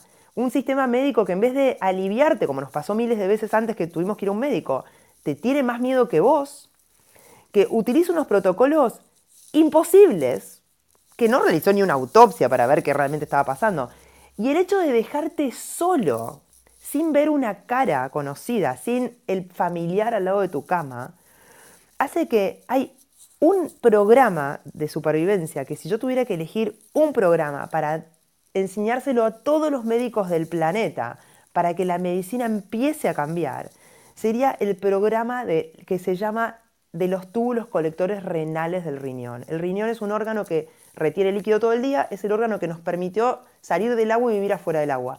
Cada vez que nuestro animalito, digo yo, nuestra percepción es de estar solo, luchando por su existencia, abandonado, con miedo, como si fuéramos un pez afuera del agua, retenemos líquido. Por eso en las terapias intensivas los pacientes en general no hacen pis, porque están en un estado tan precario de supervivencia, porque se sienten solos, y ni hablar ahora con la gente alejada de su sistema de contención, con los médicos que no te ven, que no te acompañan, que no se te acercan, que no te tocan, que tienen más miedo que vos, que se los ves en los ojos, entonces, esa retención de líquido por parte del riñón empeora todos los síntomas y se da la profecía autocumplida. El paciente entra en terapia, lo intuban, empieza a hacer líquido por el pulmón además, porque, porque el, animal siente que no está pudiendo respirar porque lo durmieron, eso aumenta la secreción de líquidos del pulmón también, del moco del pulmón, y como nadie se le acerca tampoco a sacarle el moco porque el enfermero tiene miedo de que se contagie, la persona después empieza a retener líquido. Todo este cuadro que les estoy contando y la gente finalmente termina muriendo. Pero, ¿ustedes creen que eso que les estoy contando es por una partícula viral? Como dijo Marcelo, que la virología hay que revisarla toda, porque los aislamientos virales están todos mal hechos, desde la polio para acá. Por eso es que estas vacunas no van a funcionar nunca, salvo que las vacunas, sin intoxicar a las personas, logren darle paz a todo el sistema. Y creo que con esto termino bueno, muy bien. Gracias, Matilda. Ah, y otra cosa, perdón, última cosa. Este modelo que yo digo, que lo difundo, lo enseño, lo aplico, yo digo, no me crean. No es una cosa de como yo creo en las vacunas, yo creo. Eso de la creencia es la medicina de, anterior. La medicina del futuro es que cada uno tiene que comprobar esto que yo les digo con el síntoma que tuvo, cuándo tuvo, cómo fue, con esto o con cualquier otra cosa. Entonces yo cuando enseño esto en cursos que doy digo, no me crean, compruébenlo. Así que los invito a otro modelo, otro paradigma que, nos ayuda a, poder vivir mejor. Dale, dale, gracias Matilda. gracias. A ver, eh, vamos a hacer una, ronda de preguntas. Lo veo, a Bernardo lo veo picando el micrófono hace rato. Mucha eh, info de golpe, ¿eh? Mucha info. Por eso, yo esto, a ver, este, esta profundidad de, charla eh, era lo que un poco habíamos dicho para la temporada 2 con otro tipo de... Eh, esta son salas que nosotros venimos, hemos tenido peleas, discusiones. De hecho, uno de los grandes discutidores que estaba ahí abajo se, cansó y se fue. bueno. pero la idea, la idea es hacer, bueno, los que tengamos preguntas para hacer acerca de lo que charló Marcelo o de lo que habló Matelda, este es el momento para hacerlo, inclusive los que estamos acá arriba o los que tengan ganas de subir a hacer unas preguntas. Lo único, preguntas muy concretas con respuestas muy concretas, porque si no, nos quedamos hasta las 3 de la mañana. A ver. Eh, Una preguntita cortita. Perdón, Mariano. Mariano, diga. Cortita, no, no, tiene que ver con el tema. Matelda, vos estuviste con Viviana Canosa, ¿correcto? Sí, sí, sí, estuve. ¿La pasaste bien? ¿Te gustó? Sí, sí, sí, sí. ¿Qué tal estar en un estudio? Tengo cero experiencia, fue mi primera vez en la vida, nunca había, ni me había asomado en un estudio de televisión, pero, mm, pero no, estuvo bien, sabía que había cosas que yo no podía decir, mm, creo que me fue bien en ese sentido, no, no podía no quería pisar demasiados callos en algún punto, pero, mm, pero no, ella es muy amorosa y, creo que, estuvo bien, sí. Bueno, gracias. Sigamos, si era una pregunta así media chula. ¿Puedo hacer una cortita también, chicos? Pregunta, Gabriela. Es una pregunta corta que quizá la respuesta sea larga. La pregunta es ¿por qué? O sea, Gaby, ¿por qué? Bueno, yo de mi parte te digo que porque la medicina está mal enseñada del vamos y todo esto que ya les expliqué de la historia. ¿Por qué lo que está pasando hoy? Em, la verdad que no lo sé, pero como en todos los aspectos de nuestra vida moderna, creo que, que lo que está mandando esto es un tema económico. Era, es un tema económico más un una parte, que ahí puedo sonar medio conspiranoica, pero lo dijeron los mismos que lo están formando, los que están atrás de todo esto, que uno de ellos es Bill Gates, eh, que, es, que es el que, promociona la OMS y tipo el Gavi y todo esto de, este coso de vacunas, que es eh, la idea de que somos demasiados, podría ser. Pero bueno, esto lo tienen que investigar los periodistas, los, los, los que hacen investigación. Gaby, no te olvides que muchas veces hemos tocado acá, a ver, podemos pensar bien, ser bien pensados y decir, bueno, evidentemente en un momento de la historia, por allá por Pasteur, vamos a pensar que fue bien intencionado, eh, siguieron línea, una línea de investigación y, bueno, y llegamos a lo que es hoy. Desde muchas asociaciones, revisionismo histórico, por lo menos de manera particular, junto con otros, y acá lo digo yo, eh, no creo en las buenas intenciones. No creo. De hecho, a la vista están. Lo que pasa es que mm, hay que meter el dedo. Y, ¿por qué no podemos ser mal pensados? ¿Por qué no podemos dudar? ¿Ah? Eh, nada, lo dejo ahí. Bueno, Bernie, dale, adelante Bernie, que estabas ahí picando. Bueno, este, buenas noches. Escuché con paciencia, la verdad, este, eh, creo que obviamente discrepo absolutamente con lo que están diciendo. Soy científico, biologicista y creo que hay dos tipos de enfermedades, las innatas y las adquiridas. Dentro de las adquiridas hay varias causantes. Dentro de las causales infecciosas hay bacterianas, virales, micóticas, etc. Y dentro de las virales hay una enfermedad que apareció en Wuhan, que es producida por un coronavirus, un RNA monocatenario, y que eh, se había aprendido mucho de la infección eh, de coronavirus anterior, que era el MARS, que se logró controlar a tiempo. Se aprendió la tecnología del RNA mensajero para tener vacunas en forma rápida.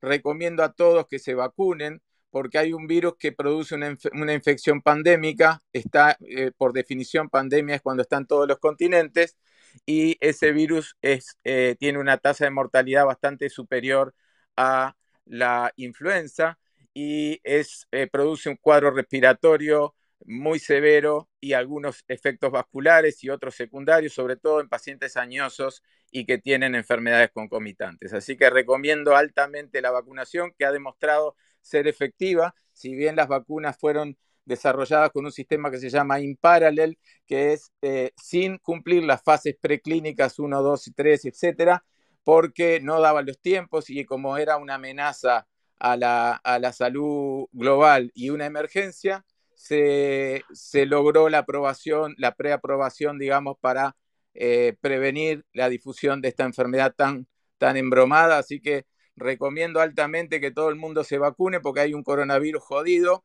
que se llama COV2 eh, SARS-CoV-2 eh, eh, y que produce muerte, sobre todo en determinados pacientes añosos y con enfermedades concomitantes. Hay, hay cuatro variantes, hay una que es la Delta, que es altamente contagiosa, pero se ha probado que la gente que se ha vacunado no entra al CTI en un altísimo porcentaje. Esa es mi opinión. Gracias. Muy bien, Bernardo. Muy bien. ¿Alguna pregunta? No. No, no, no. No. Gracias. Yo, quisiera yo hacer una pregunta, ¿puedo? Claro que sí, por supuesto. Sí, para Bernardo tengo dos o tres. Primero, Eh, Bernardo, si sos científico y te cierra el escenario, realmente no, no veo por qué estás escuchando, eh, eh, digamos, las opiniones vertidas en este tipo de grupos. Primero que soy asiduo, soy asiduo a este grupo y, y en segundo lugar, porque me dio muchísima curiosidad realmente una persona que se llama LM, que tiene sí, soy yo el, una persona. Por eso. No, no, terminé de preguntarte, Bernardo. No sé, no sé con quién estoy hablando, no sé con quién estoy Estás hablando. hablando con el doctor Luis Marcelo Martínez. Ok, ok. Segunda, se, segundo que te pregunto, ¿tenés alguna idea de lo que implica operar con ARN mensajeros eh, te pregunto, ¿tenés alguna idea de lo que es la interferencia ARN mediada? Escucho. Sí, mira, eh, no voy a dar un examen contigo porque no sé quién sos, no te conozco, pero sí conozco sobre la, tecnología de producción de a través de la, biotecnología del RNA mensajero. El RNA mensajero, como vos sabrás muy bien, es una porción de RNA que lo que hace es acoplarse al DNA de la célula que va a infectar, porque los virus son parásitos obligatorios, eso lo tenés claro. Entonces ellos utilizan el DNA de la célula para producir a través de la adhesión a la célula a través del spike para producir más virus. Entonces, este, la tecnología del RNA lo que hace es replicar en forma de escala la eh, producción de partículas virales inactivas para que puedan oficiar de antígeno. Bueno, Bernardo, vas a tener que ponerte a estudiar, vas a tener que estudiar mucho. Bueno, bueno ya, eh, estoy, ya voy a ponerme a leer ahora. Real, realmente eh, no estás a la altura, no estás a la altura de la charla. No, soy medio, soy medio bajito, soy medio bajito. Sí, no, no estás a la altura. introducir, introducir en una célula. Pero trata de que la gente se vacune, LM, trata que la gente se vacune porque se pueden morir. Se pueden morir precisamente si se vacunan con una plataforma de tratamiento 0,032 0,032 son los efectos secundarios de las vacunas. 0,032. ¿De dónde, ¿De dónde sacas el dato? Eh, eh, ya mismo presenta acá tu fuente, así todos la revisamos. Presentamos la fuente de todo lo que hablaste, presentamos la fuente de todo lo que hablaste. Te escuché tenés media hora decir estupideces. Tenés, tenés todos, eh, o sea, sabes la cantidad de información, sabes la cantidad de presentaciones que yo he dado abriendo pantalla y mostrando una cosa tras otra. Hermano, yo tengo horas y horas y horas y horas de investigación, ¿entendés? Dale, pero Entonces, trata que la gente se vacune, lo único que digo, trata de proteger a la gente. Eh, mira, hermano, eh, primero que nada, ¿vos tenés alguna idea del efecto de la utilización de una plataforma que opera a nivel genético en el ser humano a escala masiva? ¿Tenés idea de eso? ¿Tenés, probalo, tenés, probalo, probalo. Ah, bueno, probalo vos. ¿Vos estás vacunado? ¿Cuántas dosis tenés? me voy a dar la tercera dosis ahora y si consigo me doy una cuarta. Bueno, que Dios te ayude, que Dios te ayude, flaco. que Dios te ayude. Estoy súper sano, que Dios te ayude a vos. No, bueno. mira, ¿sabes qué? Tu, tu, tu posición es de espía, flaco. Vos estás acá haciendo espionaje. Trabajo para la CIA, ¿Vos, trabajo para la CIA. No, no, vos, vos, sos un pobre burro, que no tenés idea de bueno, nada. Muchachos, Entonces, ah, muchachos, ah, a ver un no, segundito. No, no. Sí, no forma parte de la política de esta sala tratarse de Exacto. esa manera. Ninguna de las dos personas. Así que por favor, LM, si podés poner una foto, te lo voy a agradecer. Bernardo, por favor, no te lo tomes personal. No hay ningún idiota, flaco ni nada. Somos seres humanos tratando sí, sí, de aprender yo, algo. Yo no dije Albert, idiota. ¿Cuándo dije idiota? No, no, yo? no. Ninguno. Adelante, Albert. Te toca a vos. Buenas noches. ¿Cómo les va? Bueno, eh, yo la, la pregunta es, es, bastante, creo que bastante sencilla. Yo no tengo eh, formación de ningún tipo, así que me, me, encanta escuchar y después sacaré mis conclusiones.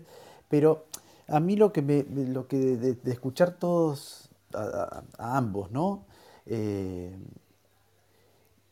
siempre cuando uno se, enfermaba de algo, de cualquier cosa que te decían, ah, es un virus esto, ¿no? Lo único que te decían como tratamiento era, tenés que dejar pasar, no sé, los 2, 3, 5, 7 días que duraba la infección o, el proceso que hace el virus en el cuerpo y no tenés que tomar nada, ¿no? Y en este caso aparecieron el tema de las vacunas. ¿Eso eh, ¿A qué se debe? O sea, con este virus. ¿A, quién le estás preguntando, Albert? A, cualquiera, cualquiera de los dos. ¿Por qué aparecieron las vacunas tan rápido? No, no, Bernardo, no, a vos no, eh, a, los que expusieron. Ah, perdón, perdón. Bueno, mira, Albert, en principio, eh, lo que prima, lo que prima frente a, porque acá tenemos que hacer un parate y tenemos que ver en qué línea nos vamos a, en qué línea de discurso nos vamos a posicionar. ¿sí? Hay distintas líneas de discurso.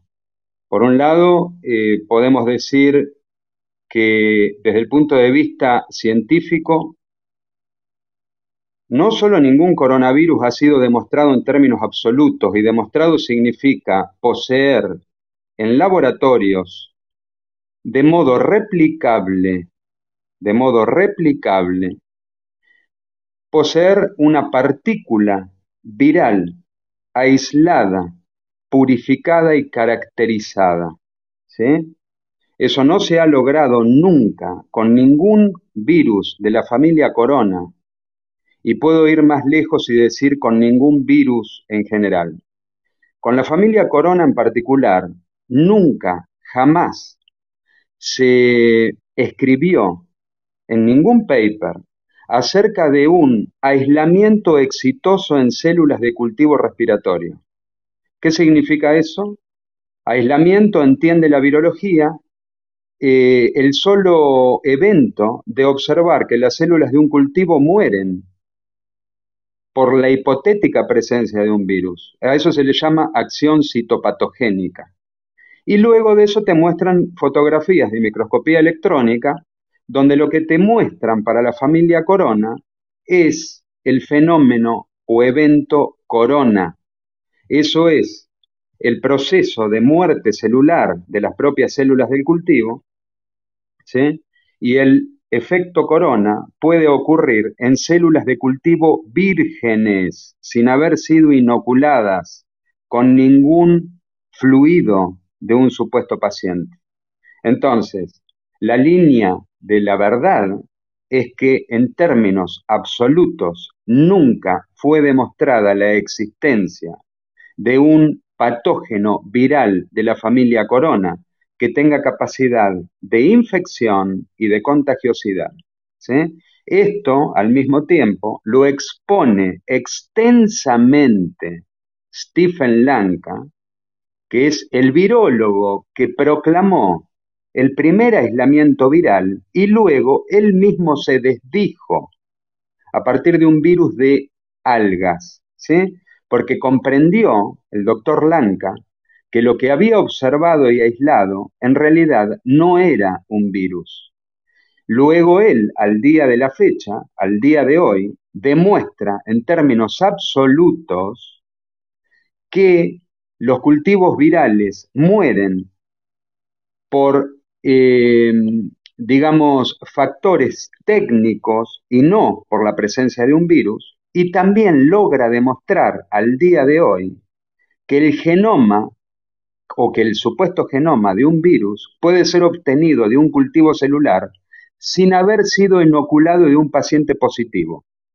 Nunca se aisló un virus de la familia corona de líneas de cultivo celular procedentes de epitelio respiratorio. Siempre se utilizaron células de riñón de mono verde africano, las líneas celulares Vero.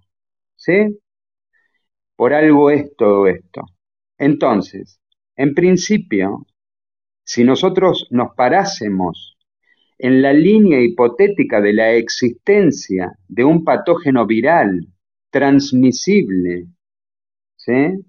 lo que prima, de acuerdo a lo que nos ha enseñado la medicina y a lo que vemos en la naturaleza, es la, la eh, digamos, la defensa natural del organismo, la, la inmunología natural del organismo. El solo contacto con un elemento extraño educa a todas las células del sistema inmunitario para poder hacer frente a esto.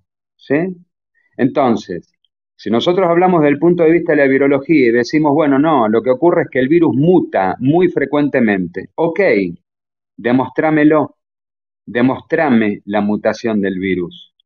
Primero demostrame el virus y después su variante y luego demostrame que el virus es más rápido que la adaptación inmune del ser humano. ¿Sí? Entonces, observen, observen ustedes todas las especies vivientes en el planeta. ¿Acaso ha habido una sola especie biológica que haya sido diezmada por un agente patógeno?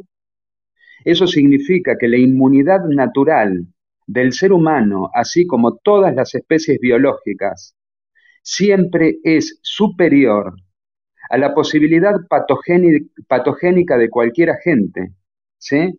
Porque si no, existirían registros de especies diezmadas por agentes patógenos.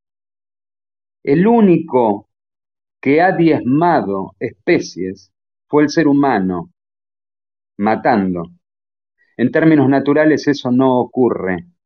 Existen enfermedades que son típicas de las abejas, enfermedades bacterianas como la loque americana, por ejemplo, que es una infección bastante severa para, las para las colonias de abejas, y sin embargo, las abejas no han sido diezmadas por infecciones, pero sí hoy la especie de las abejas está en riesgo por acción del ser humano.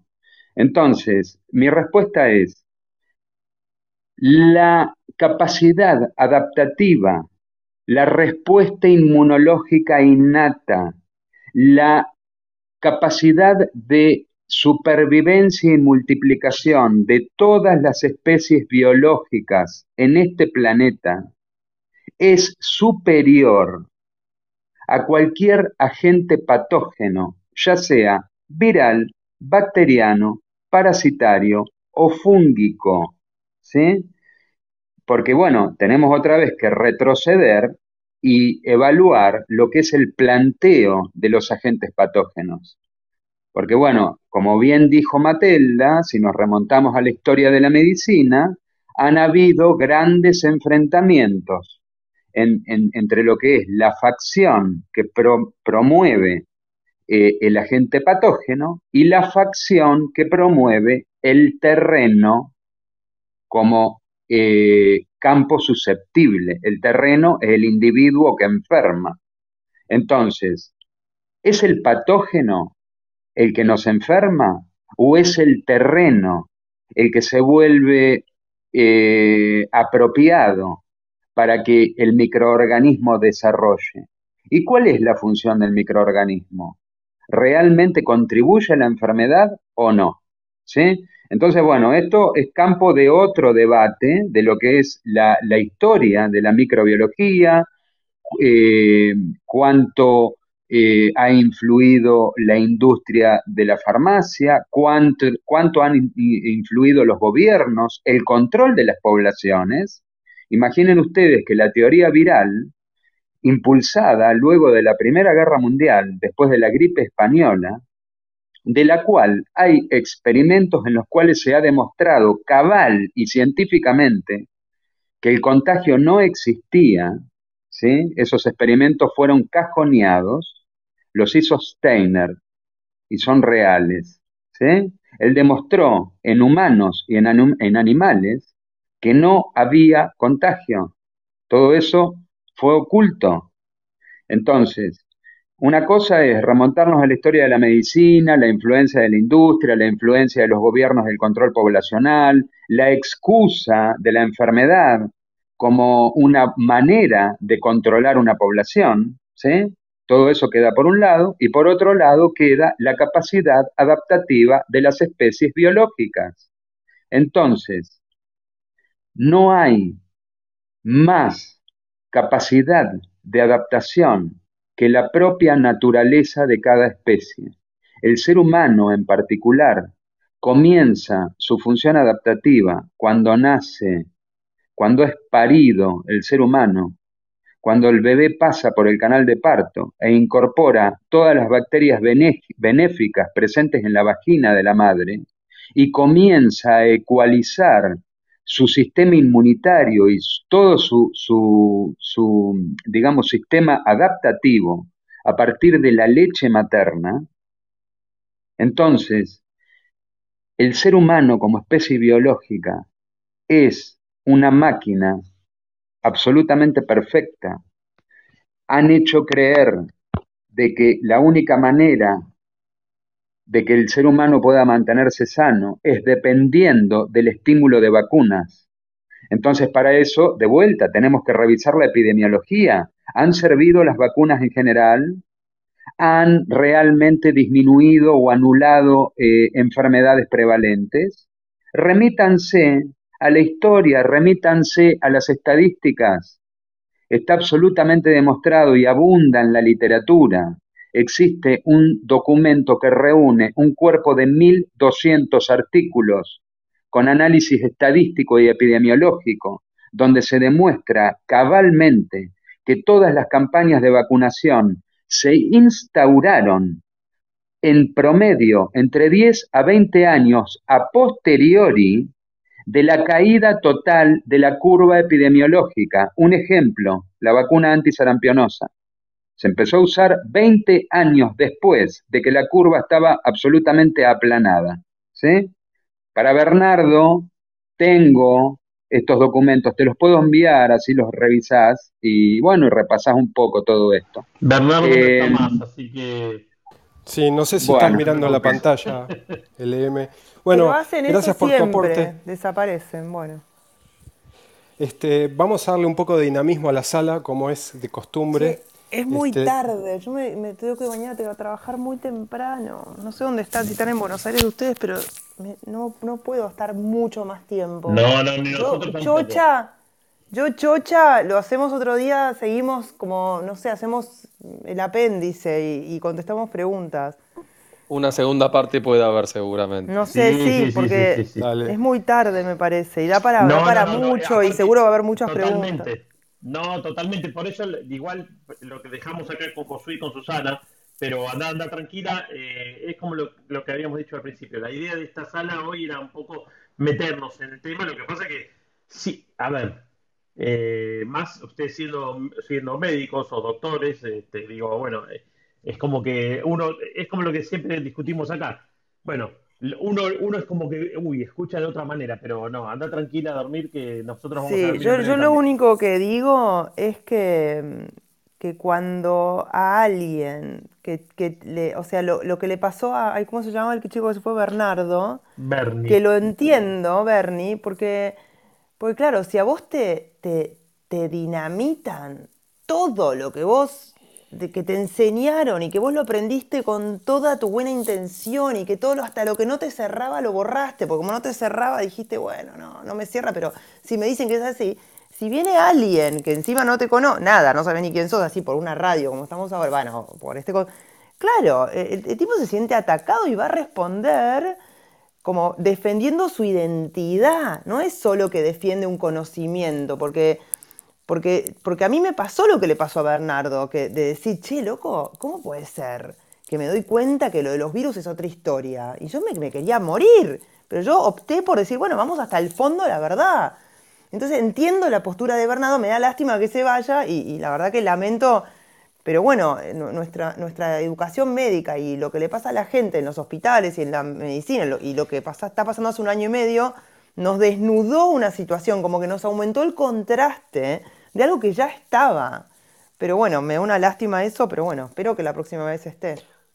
Matilda, para, antes, para despedirte, eh, fíjate cómo la programación de las palabras lo acabas de decir vos, ¿no? En esto que yo lo nombré apenas comenzamos, de que se genera la disonancia cognitiva, vos acabas de decir, me quería morir. Fíjate lo que dijiste, me quería morir. Entonces, qué mejor expresión de lo que pasa inconscientemente ante esta bajada de un plumazo de tanta información que hay que procesar y que uno tiene un escudo protector eh, para no, matar esa identidad que quizás se fue construyendo eh, de una manera complicada. Pero bueno, eh, queda para la próxima. Gracias, Matelda. bueno, perdón si a la gente que está escuchando tiene la misma sesión de Bernardo, no, no queremos detonarle todo, pero es una manera de, de, salirnos del miedo, de, salirnos del miedo, de, ver las cosas de otra forma, de, tener otra mirada, de ser un poco más pacífico, de no, sentirnos vulnerables, atacados por una partícula que nos va a proteger un barbijo de tela inmundo y que una vacuna nos va a ayudar. Yo me, me canso de ver muertos por las vacunas. Tengo a mi ex suegro internado a, los meses de vacunarse con un infarto, se infartó tres días seguidos. Y era un señor sano, era grande, pero sano.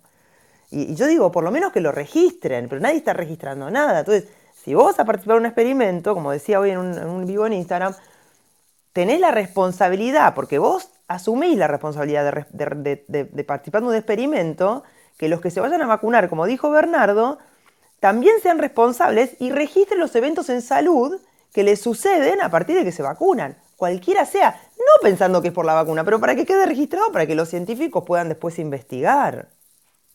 Y que haya un consentimiento informado, por supuesto. Pero obvio, obvio, no, una tarjetita que dice puedes tener fiebre, dolor de cuerpo, o sea, no, hay gente que se infartó, hay gente que se murió, hay, hay nueve casos registrados en Uruguay de miocarditis en chicos después de que hace cuánto que están vacunando a chicos en Uruguay, hace muy poco. Esta chica en Luján que se murió de una hemorragia cerebral, no lo cuentan en la tele, a los 18 años sana después de vacunarse. Entonces, para mí, si, es como dice Bernardo, que es una enfermedad gravísima y que hay que vacunarse, suponte. Pero la gravísima medido cómo? Con un PCR, con muertos inventados. Entonces, a los chicos, por favor, no los vacunemos, porque los chicos tienen una, una tasa de mortalidad. Si la vacuna, él dijo que era 0,0030 y pico, la mortalidad del COVID de los chicos es 0,000, un cero más, 45 de muerte por COVID. Entonces, un chico tiene más riesgo de morirse, según Bernardo, por la vacuna, que eso es lo que le quería preguntar, que por el COVID. Entonces, a los chicos no hay que vacunarlos. Así de simple. Muy bien. Bueno. perdón, eh, chicos, esta, pregunta que, vengo haciendo eh, sistemáticamente, yo no, no, el tema médico hasta lo dejo para hmm. mí la ciencia está en continua evaluación. Eh, no confío en ningún médico, o sea, ni en ustedes ni en los que dicen del COVID. Y me parece demasiado enroscado este plan de eliminemos a parte del universo. No, no tengo ni idea si es eso. Hmm. Y pero no te parece, y pero es la pregunta, eh, Matilda, esa es la para mí te digo, para mí es una, para, como te dije, para mí es un, es, un, es un interés económico, era vender vacunas, era, estaba todo focalizado desde el principio para que la única solución, como decía Albert creo recién, eh, es para este, para, para todos los antes, antes virosis era no hagas nada, era qué suerte que es viral, no tengo que hacer nada. Y en este está todo focalizado. Nadie te dice ni que comas bien, ni que estés contento, ni que hagas ejercicio. Lo que ya se sabe demostradísimo que en la, en la medicina mejora los estados de salud. Nadie habla una palabra. Pero si fuera económico, y que de eso sea un montón, el objetivo es mantener la mayor cantidad de clientela viva. ¿Entendés? Entonces, eh, contradice el tema de que lo va matando. no sé. Pero yo, yo lo veo desde, la clientela está viva, ¿eh? No, sí, y si no es matarlos, es mantenerlos enfermos. No, y es, controlarlos. también sabes.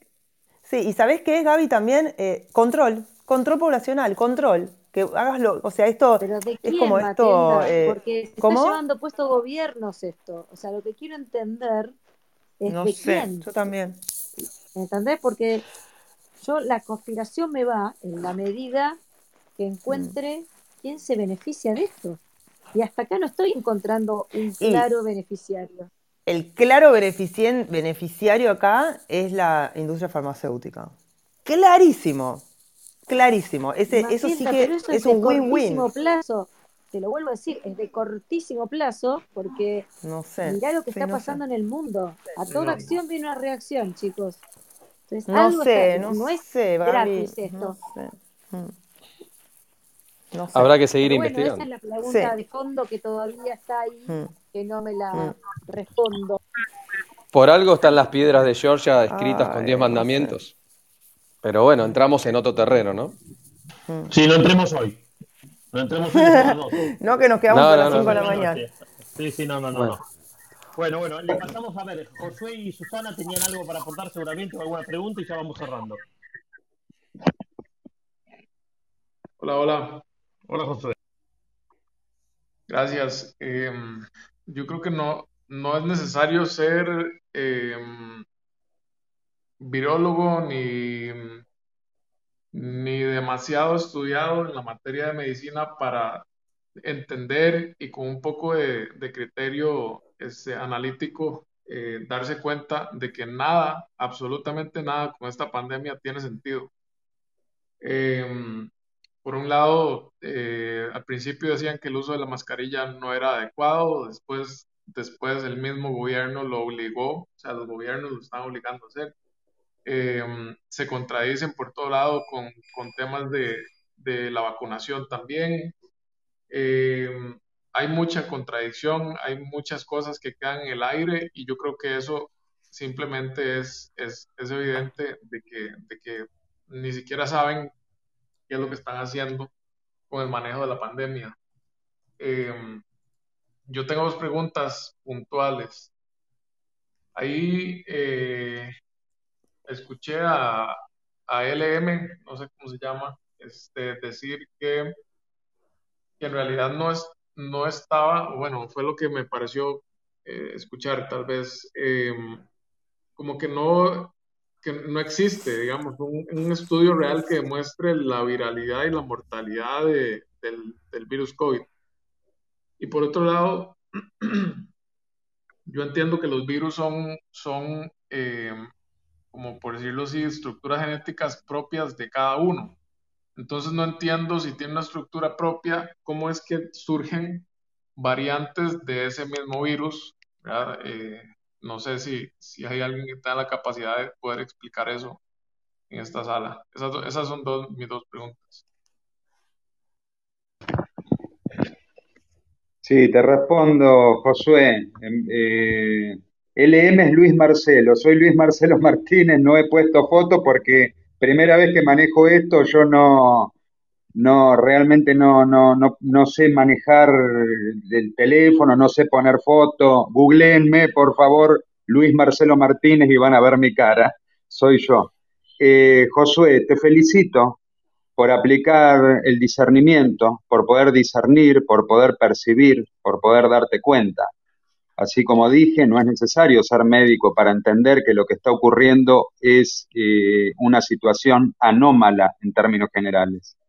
Acá, y también respondiéndole creo que a Susana, acá no es una cuestión de laboratorios, ni de economía, ni de nada, esto es otra historia, ¿sí? esto es otra historia que no tiene nada que ver con los laboratorios ni con mantener la clientela, porque esto excede a la economía y a los gobiernos, ¿sí?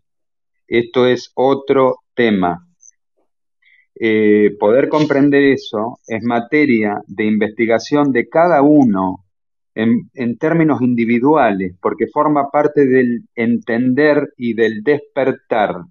Nadie te puede explicar de modo que vos puedas eh, eh, em, asumir en forma global dentro de tu esquema de razonamiento, de razonamiento, qué es lo que ocurre. Entonces, la síntesis de lo que ocurre es una guerra declarada contra la humanidad, contra el ser humano. ¿Sí? ¿Quién está al frente de esto? Los que manejan todo. ¿Quiénes son? Todos lo sabemos, cuatro o cinco personas. Son los dueños de todo, de, de los mismos laboratorios que están fabricando tus vacunas. Son los que le dan órdenes a tus gobiernos. Son los que bajan línea a las organizaciones de salud, son los dueños de los medios de comunicación, son todos los mismos, son los dueños de las fábricas que te dan de comer, son los dueños de tus bancos, son los dueños de todo. Entonces, lo que está ocurriendo, deberías razonarlo en términos de qué quieren hacer los dueños del mundo. Les estás estorbando. ¿Por qué?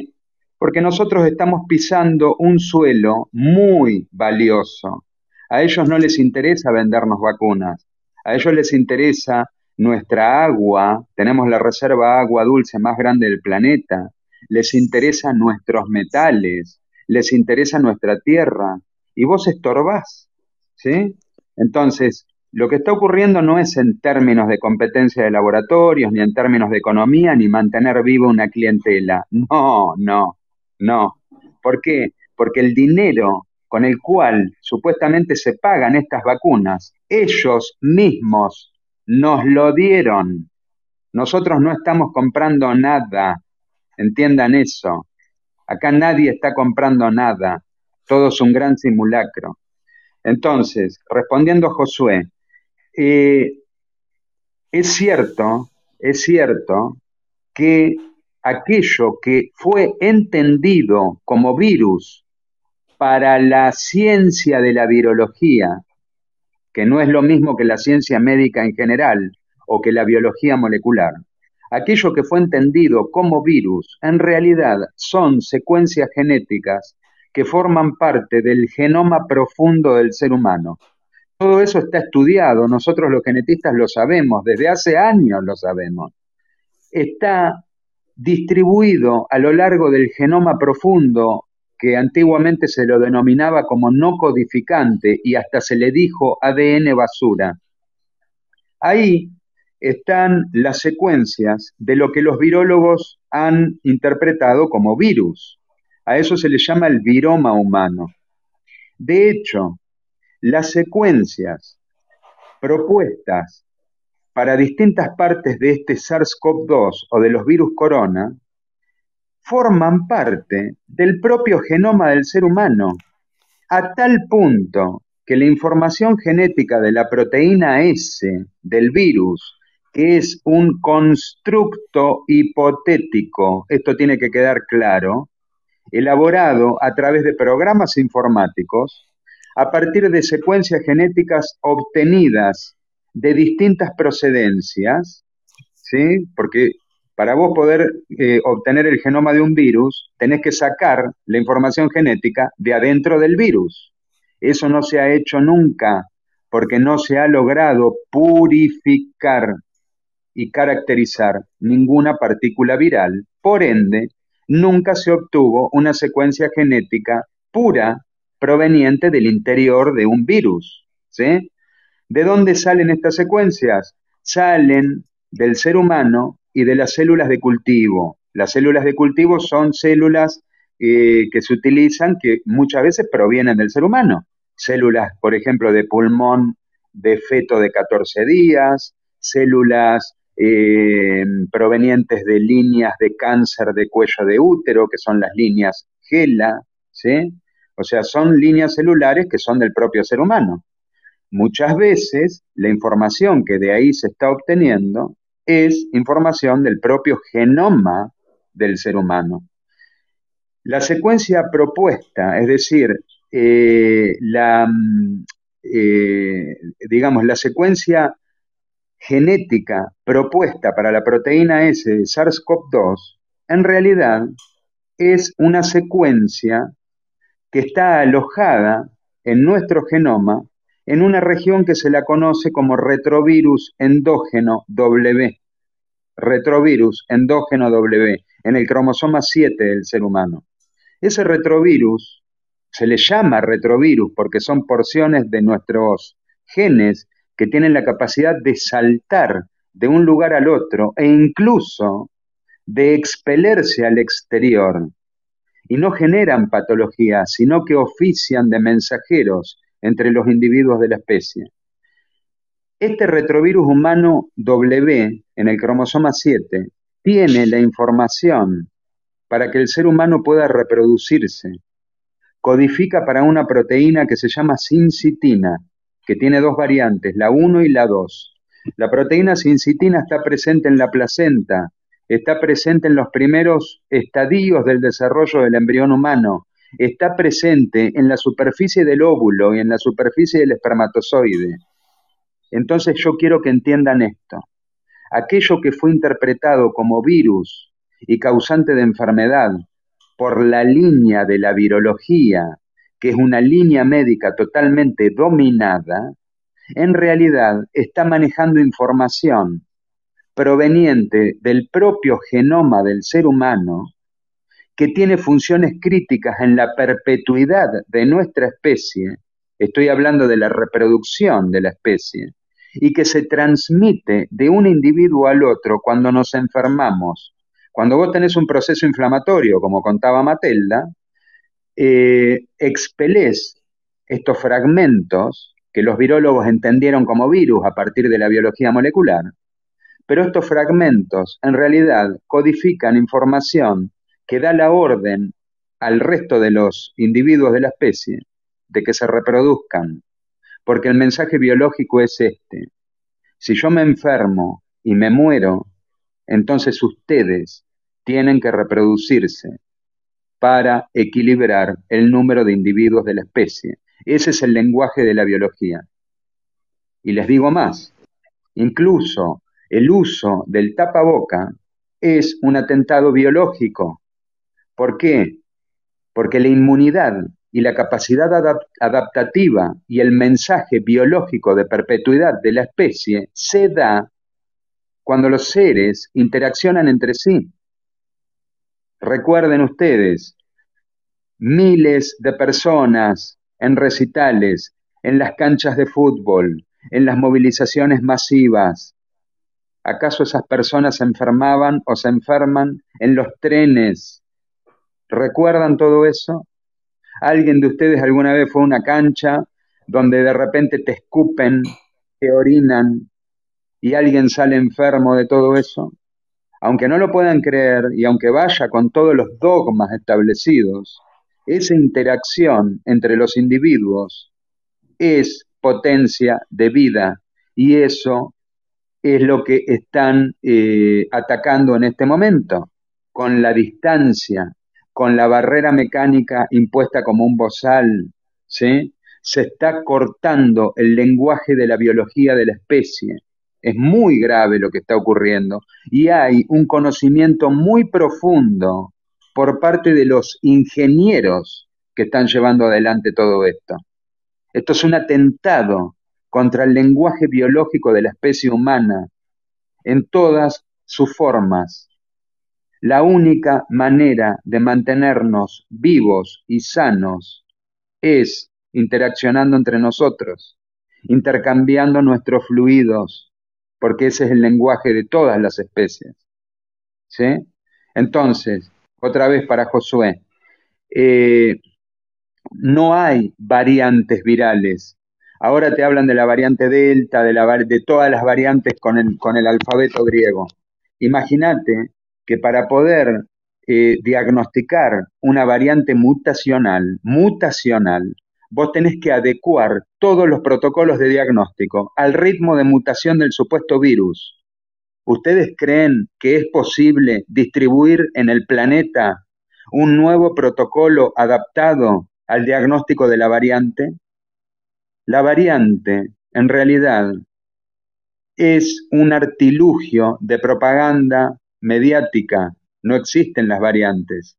Y la variante es un artilugio que enmascara el empeoramiento en la salud de la población que está inoculada los números del, oficiales del gobierno en cuanto a la eficacia de las vacunas para el primer semestre del año 2021 nos indican claramente que del total de fallecidos, alrededor de 55.000 personas, el 90% estaban vacunados.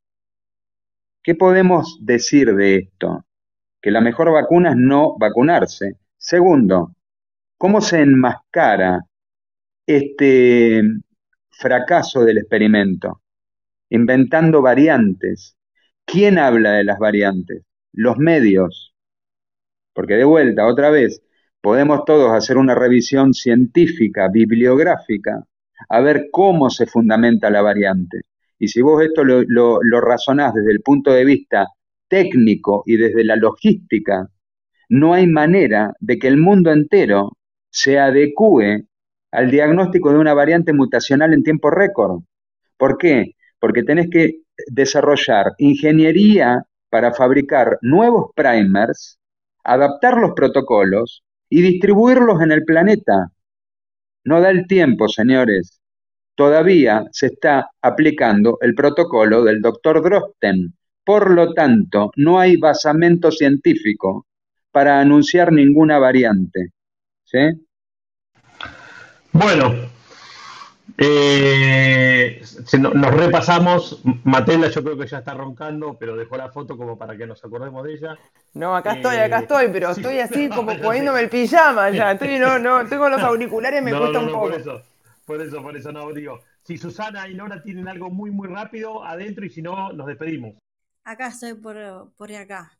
Bueno, gracias a mm, Matilda y, y LM que estuvieron hoy. Muy interesante.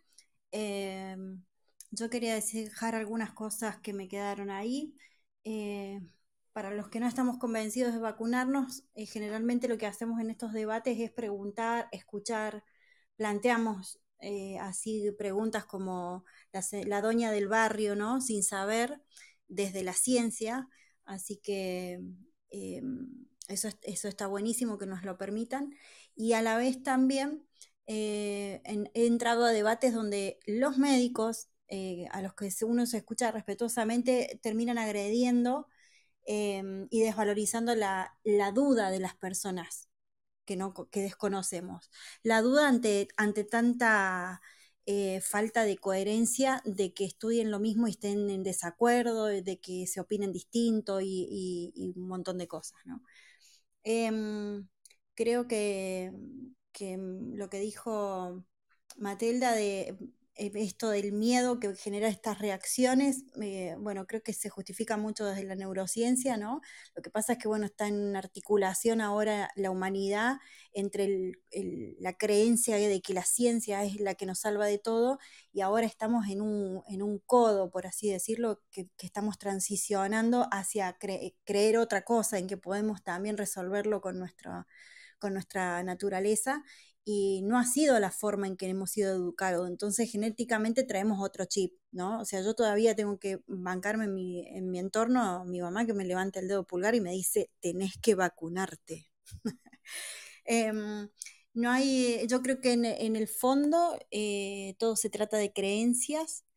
Eh, creo que si uno internamente cree que, que la vacuna lo puede salvar, se tiene que ir a vacunar y no dar vueltas porque lo más duro es, dudar, ¿no? Si uno duda de lo que siente, estamos al horno, estamos empezando, entregando el poder de nosotros, de lo que sentimos a, a, la voz de otra persona, ya sea que nos diga que nos vacunemos o que no nos vacunemos. Entonces, creo que el registro tiene que ser interno.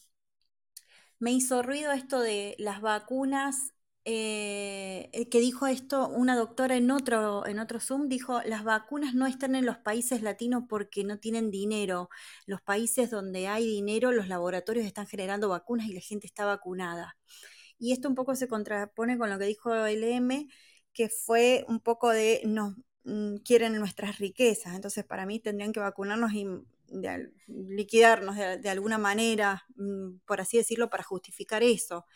Eh, y si no, no le encuentro tampoco la coherencia, como lo que dice Gabriela, ¿no? ¿Por qué quieren generar esto? Y yo diría, ¿para qué una pandemia? ¿Para qué generarla? Y les dejo como dato que hay una serie en Netflix que se llama En pocas palabras.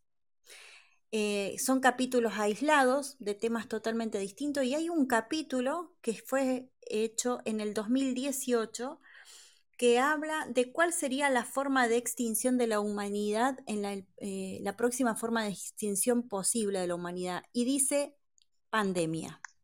Y se lo nombra Bill Gates. Eh, así que mm, eh, nada, Muy bien. me gustaría que, se pueda debatir distinto con los médicos, no, no, no agresivamente, y que no se vayan cuando hay mucha información, que, me gustaría que, bueno, que se puedan abrir porque creo que el, el peor error que hay actualmente en la en la ciencia es que se, hay, hay que mezclar las cosas, ¿no? la, neurociencia lo está logrando y hay pocos médicos que, se abren para esos lados. Muchas gracias. Gracias, Susana. Nora, lo último. Bueno, yo voy a ser breve. Eh, lo que estamos pidiendo es debate científico. Hace un año y medio, no sé, más o menos, que estoy escuchando y siguiendo a Matelda y al doctor Luis Marcelo Martínez con toda mi admiración porque he seguido todos sus vivos y sé eh, todo lo que trabajan para concientizar y, realmente los admiro porque son eh, eh, brillantes en lo suyo, brillantes. Eh, yo soy profesora de plástica y artista visual, nada que ver. De medicina no entiendo nada. Sí había hecho un, mini curso de, biodecodificación, por lo tanto me suena algo de, lo que dice Matelda, eh, pero eh, sin saber nada, ya en marzo me hizo ruido cuando dijeron, en marzo del año pasado, eh, declararon pandemia. Pandemia, se había, se estaba en, dos países el tema del virus este, y que nos hayan encerrado a mediados de marzo, cuando todavía acá en la Argentina creo que ni había llegado el primer caso, nos tuvieron encerrados meses sin poder salir. Bueno, yo de hecho salía igual a caminar con una amiga, éramos las únicas dos que íbamos. Yo decía, ¿cómo nos prohíben estar al sol, ¿cómo no podemos estar en el mar? La gente que vive cerca del mar no lo dejaban ir a la playa. Eh, no podemos ir a caminar por una plaza, que siempre supimos que es lo más saludable. Respirar sin un barbijo, respirar, eh, cuando sabemos que tenemos que respirar, inspirar el oxígeno y exhalar el dióxido de carbono, cosas que sabemos desde la primaria, o sea, todo me hacía ruido realmente. Yo digo, esto, y, lo que más me, molestaba es el sentir esto de la pérdida de la libertad. Eh, lo hablaba con esta amiga y decíamos, pero ¿cómo no se da cuenta la gente que nos están queriendo cortar la libertad? Bueno, de hecho, así fue, pasó un año y medio que el pasaporte verde, que si no te vacunas no te dejan trabajar, que si yo soy docente en el Estado, entonces eh, nos, hacían ahora volver a los eh, dispensados, pero con las dos vacunas dadas. Yo no me pienso vacunar, no me vacuné, tuve que recurrir a un abogado para mandar una nota eh, y por ahora no me dijeron, o sea, me aceptaron que vuelva a la escuela, pero he recibido un montón de mensajes desde desde los mismos eh, de arriba, digamos, eh, cuestionando o preguntando si me había dado las dos vacunas, porque si no me había dado las dos vacunas, las dos dosis, y pasado los 21 días no podía retomar a la escuela. Bueno, todo esto es, eh, es muy, es como un panorama bastante negro, estoy totalmente de acuerdo con estos doctores y bueno, les agradezco infinitamente toda la labor que hacen.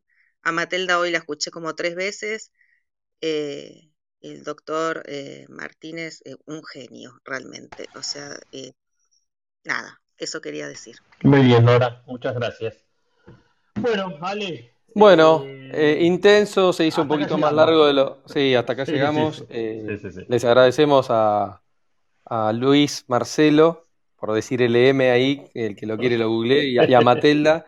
Y nada, para cerrar, eh, chicos, el título de, acá de la sala de hoy eh, en cuanto sentido común, ¿no? ¿Sentido común o es el menos común de los sentidos? Lo dejo así como un cierre.